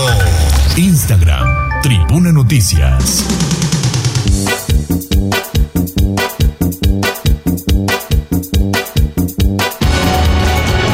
Sobre la tarima. Espectáculos, chismes y mucho más. En Tribuna Matutina. Bueno, pues ahí está, estamos de vuelta, ya estamos aquí echando el chismecito con mi querido Pedro Jiménez. ¿Cómo estás, Peter? Ay, muy bien, amigos, muy bien, aquí echando el chismecito ya el desde gallo nada más temprano. nos veía así como, "Ay, Sí. Oye, ya, ya se están acabando a Shakira, ¿verdad? No, ya se no, están no, acabando no, a no. Shakira. Estamos diciendo Al que bien, contrario, está sí. monetizando. Yo, mira, le voy a poner un altar, le voy a rezar a Santa Shakira, enséñame a monetizar mis penas y no nada más andar llorando como tonto por todos lados. Oye, sí, es que... Oye, ¿qué tal? Directo, duro y directo. Duro y a la cabeza, ¿no? Sí, no, no, no. O sea, pobre y Piqué, si no le cayó nada, la pedrada está dormido aquí. No, no, no. Está bien cañón. O sea, tan solo con el hecho de decir, tiene nombre de persona buena, claramente no lo es, dices, uh, sí, ya, eh, se la, se la, se la acabó completamente. Yo creo que ya era innecesario, pero está bien este, tocar el... Pues, ¿sabes? Yo creo que lo que lo que hizo fue pues lo que todo mundo, ¿no? Entonces, este pues no me voy a rebajar a andar publicando, a andar diciendo, ¿qué mejor que una canción? A eso me dedico. A eso me dedico, ¿No? eso hago. Ahí aviento indirectas, ya salpiqué a todos. Entonces, pues, eh, ¿qué me van a decir? Nada. Al contrario. sí. Sí, sí, sí. O sea, la, la canción la subieron a todas las plataformas hace más o menos 14 horas. Sí, sí. Y ya tiene en esas 14 horas 5.3 millones de No, reproducciones. Tiene 28 millones ya. Ya 28. ¡Hala! Imagínate, 28 o sea, ya... millones. 28 millones de reproducciones en solo 14 horas. No, pues sí, sí, sí, sí. No cabe duda que el morbo es el morbo, ¿no? A ver, vamos a escuchar tantito de, de esta canción Va a bailar. de. Shakira. Ándale. Por acá no vuelvas a casa, cero rencor, bebé. Yo te deseo que te vaya bien con mi supuesto reemplazo. No sé ni qué es lo que te pasó. Estás tan raro que ni te distingo. Yo valgo por dos de 22. Cambiaste un Ferrari por un Twingo. Cambiaste un Rolex por un Casio. Baja acelerado, dale despacio. Ah, mucho gimnasio. Pero trabaja el cerebro un poquito también. Fotos por donde me ven. Aquí me siento en rehén. Por mí todo bien. Yo te desocupo mañana y si quieres traértela a ella que venga también. Tiene nombre de persona. Uf. No, no, sí está. Y decían las marcas, ¿y No. nosotros qué culpa? Sí. Yo lo único que Sí. te puedo decir es madres. Sí, sí, sí. Sí, o sea, ya no, no hay que sí, sí, que no, o sea, ya es duro y directo, o sea, la pedradota. Oye, Paquita, la del barrio se quedó cortita, ¿eh? Se Sí. quedó cortita. Sí, sí, sí, sí. Y pues sí, eh, a final de cuentas, pues eh, yo agradezco que no haya sido otra bachata. Muchas gracias por no hacer otra bachata. Aunque también no era algo que me esperaba, pero pues sí fue así de ¡ay! ¡Andamos bravas! ¿no? Y pues ya, bueno, esperemos que con esto pues ya logre como quedar Sí, ese ya. carpetazo, ¿no? O sea, Ya no, no aguantaríamos otra canción. No, no, no. Llevamos tres. Esta, esta será todo un éxito. Esta será todo un éxito. Va a ganar muchísima lana. Muchísima lana va a ganar con esta canción. Y eh, pues prácticamente será el relanzamiento de la carrera de, de Shakira, ¿no? Sí, sí, sí. Ah, No sabemos si precisamente como es colaboración con Bizarrap, este argentino que hace normalmente sus, sus sesiones en YouTube, vaya a incluirla en su, en su nuevo material que viene este, este 2023. Pero bueno, pues por lo menos ya tendremos algo que escuchar aparte de No fue culpa tuya. Sí, y, y lo único que puso Gerard Piqué en su red social fue algunos emojis de feria. Ajá. Nada le faltó la cancioncita de ti, ti,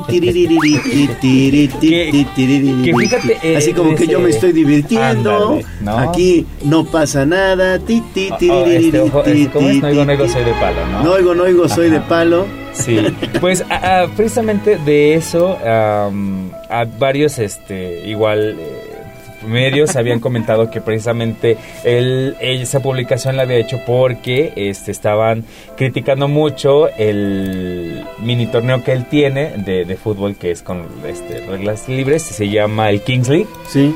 Entonces, pues como lo estaban considerando un show, pues mero, este, para diversión de él y que pues no tenía las reglas claras de una liga de fútbol, etcétera, por eso es que lo habían criticado y por eso puso eso, aunque también pues no se sabe si sí fue en referencia a la canción porque fue casi de inmediato, ¿no? Que salió la canción, entonces pues sí, a ver qué, qué tal amigos, pero bueno, pues ya. pues a ver qué onda. ¿Qué más tenemos? Es. Pues nada, aquí con la novedad de que pues Belinda, Diego Boneta y Luis Gerardo Méndez van a protagonizar una miniserie de Paco Stanley. Pero no va a ser como tal para contar su vida o lo que hizo, sino fue específicamente el día en el que pues lo, lo asesinaron. Lo asesinaron, sí, es lo que me enteré. Va a ser una, no se sabe exactamente qué personajes van a interpretar cada uno de ellos. Este, ya Apúntale confirmaron bien. su participación. Belinda, bueno, compartió la, la- la imagen, igual que Luis Gerardo Méndez. Y aparentemente lo que se rumora es que durante los seis capítulos que va a durar, cada capítulo va a ser una perspectiva diferente de cada uno de ellos en torno al, al, al acto, ¿no? Al, al asesinato de, de Stanley. Aún no se sabe quién lo va a interpretar, si va a salir en pantalla. ¿Y o qué onda con Mario Besares, no? Porque Mario Besares ahí está.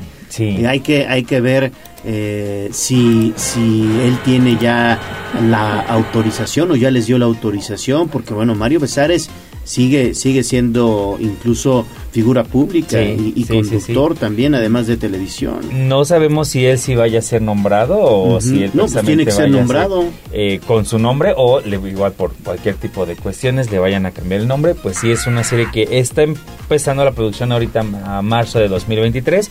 Aún no hay fecha de lanzamiento, pero pues quién sabe. Quién sabe qué va, qué va a pasar. Se ve bueno, interesante, ¿no? No, no nos van a abrumar con todo ese tema de pues La vida, ¿no?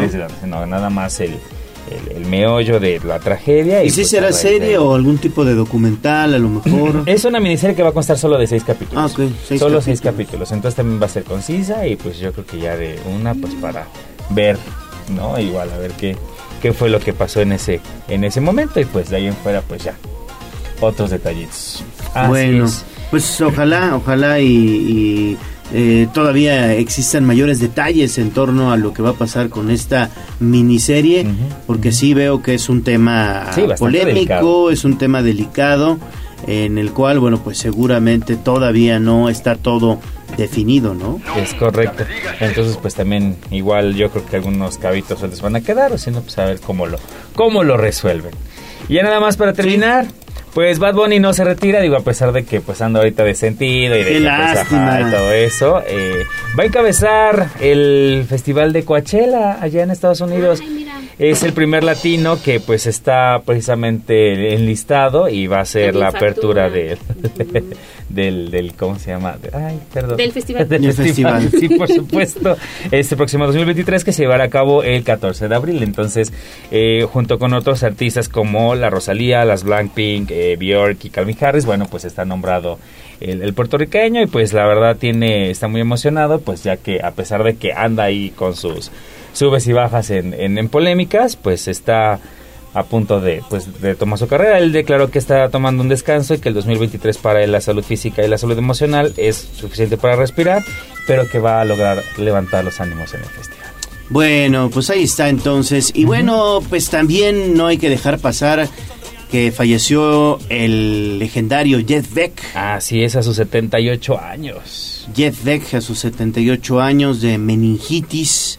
Este célebre guitarrista con la banda de Jarvers de los años 60 y que colaboró con varios, con varios, varios también eh, cantantes como Rod Stewart, el mismo Eric Clapton, Jimmy Page, eh, también Rolling Stones. Así es. Falleció, falleció el legendario Jeff Beck. En su última gira estuvo precisamente con Johnny Depp, quien fue pues quien también dio un mensaje, un mensaje bastante emotivo por deceso. Perfecto, mi estimado Peter, muchas gracias. A ustedes amigos, juevesito ya al fin, mañana. Jueves, vámonos. Sí, sí, sí. Gracias, Aura Mones en la operación técnica, Abraham Merino en la producción, Jazz Guevara en redes sociales, Ale Bautista, nos vamos. Nos vamos, mañana cerramos la semana en Tribuna Matutina, aquí los esperamos a las 6. Soy Leonardo Torija, el gallo de la radio. Que tengan un excelente jueves. Adiós. Adiós, amor, esta vez para siempre. Aquí terminamos Tribuna Matutina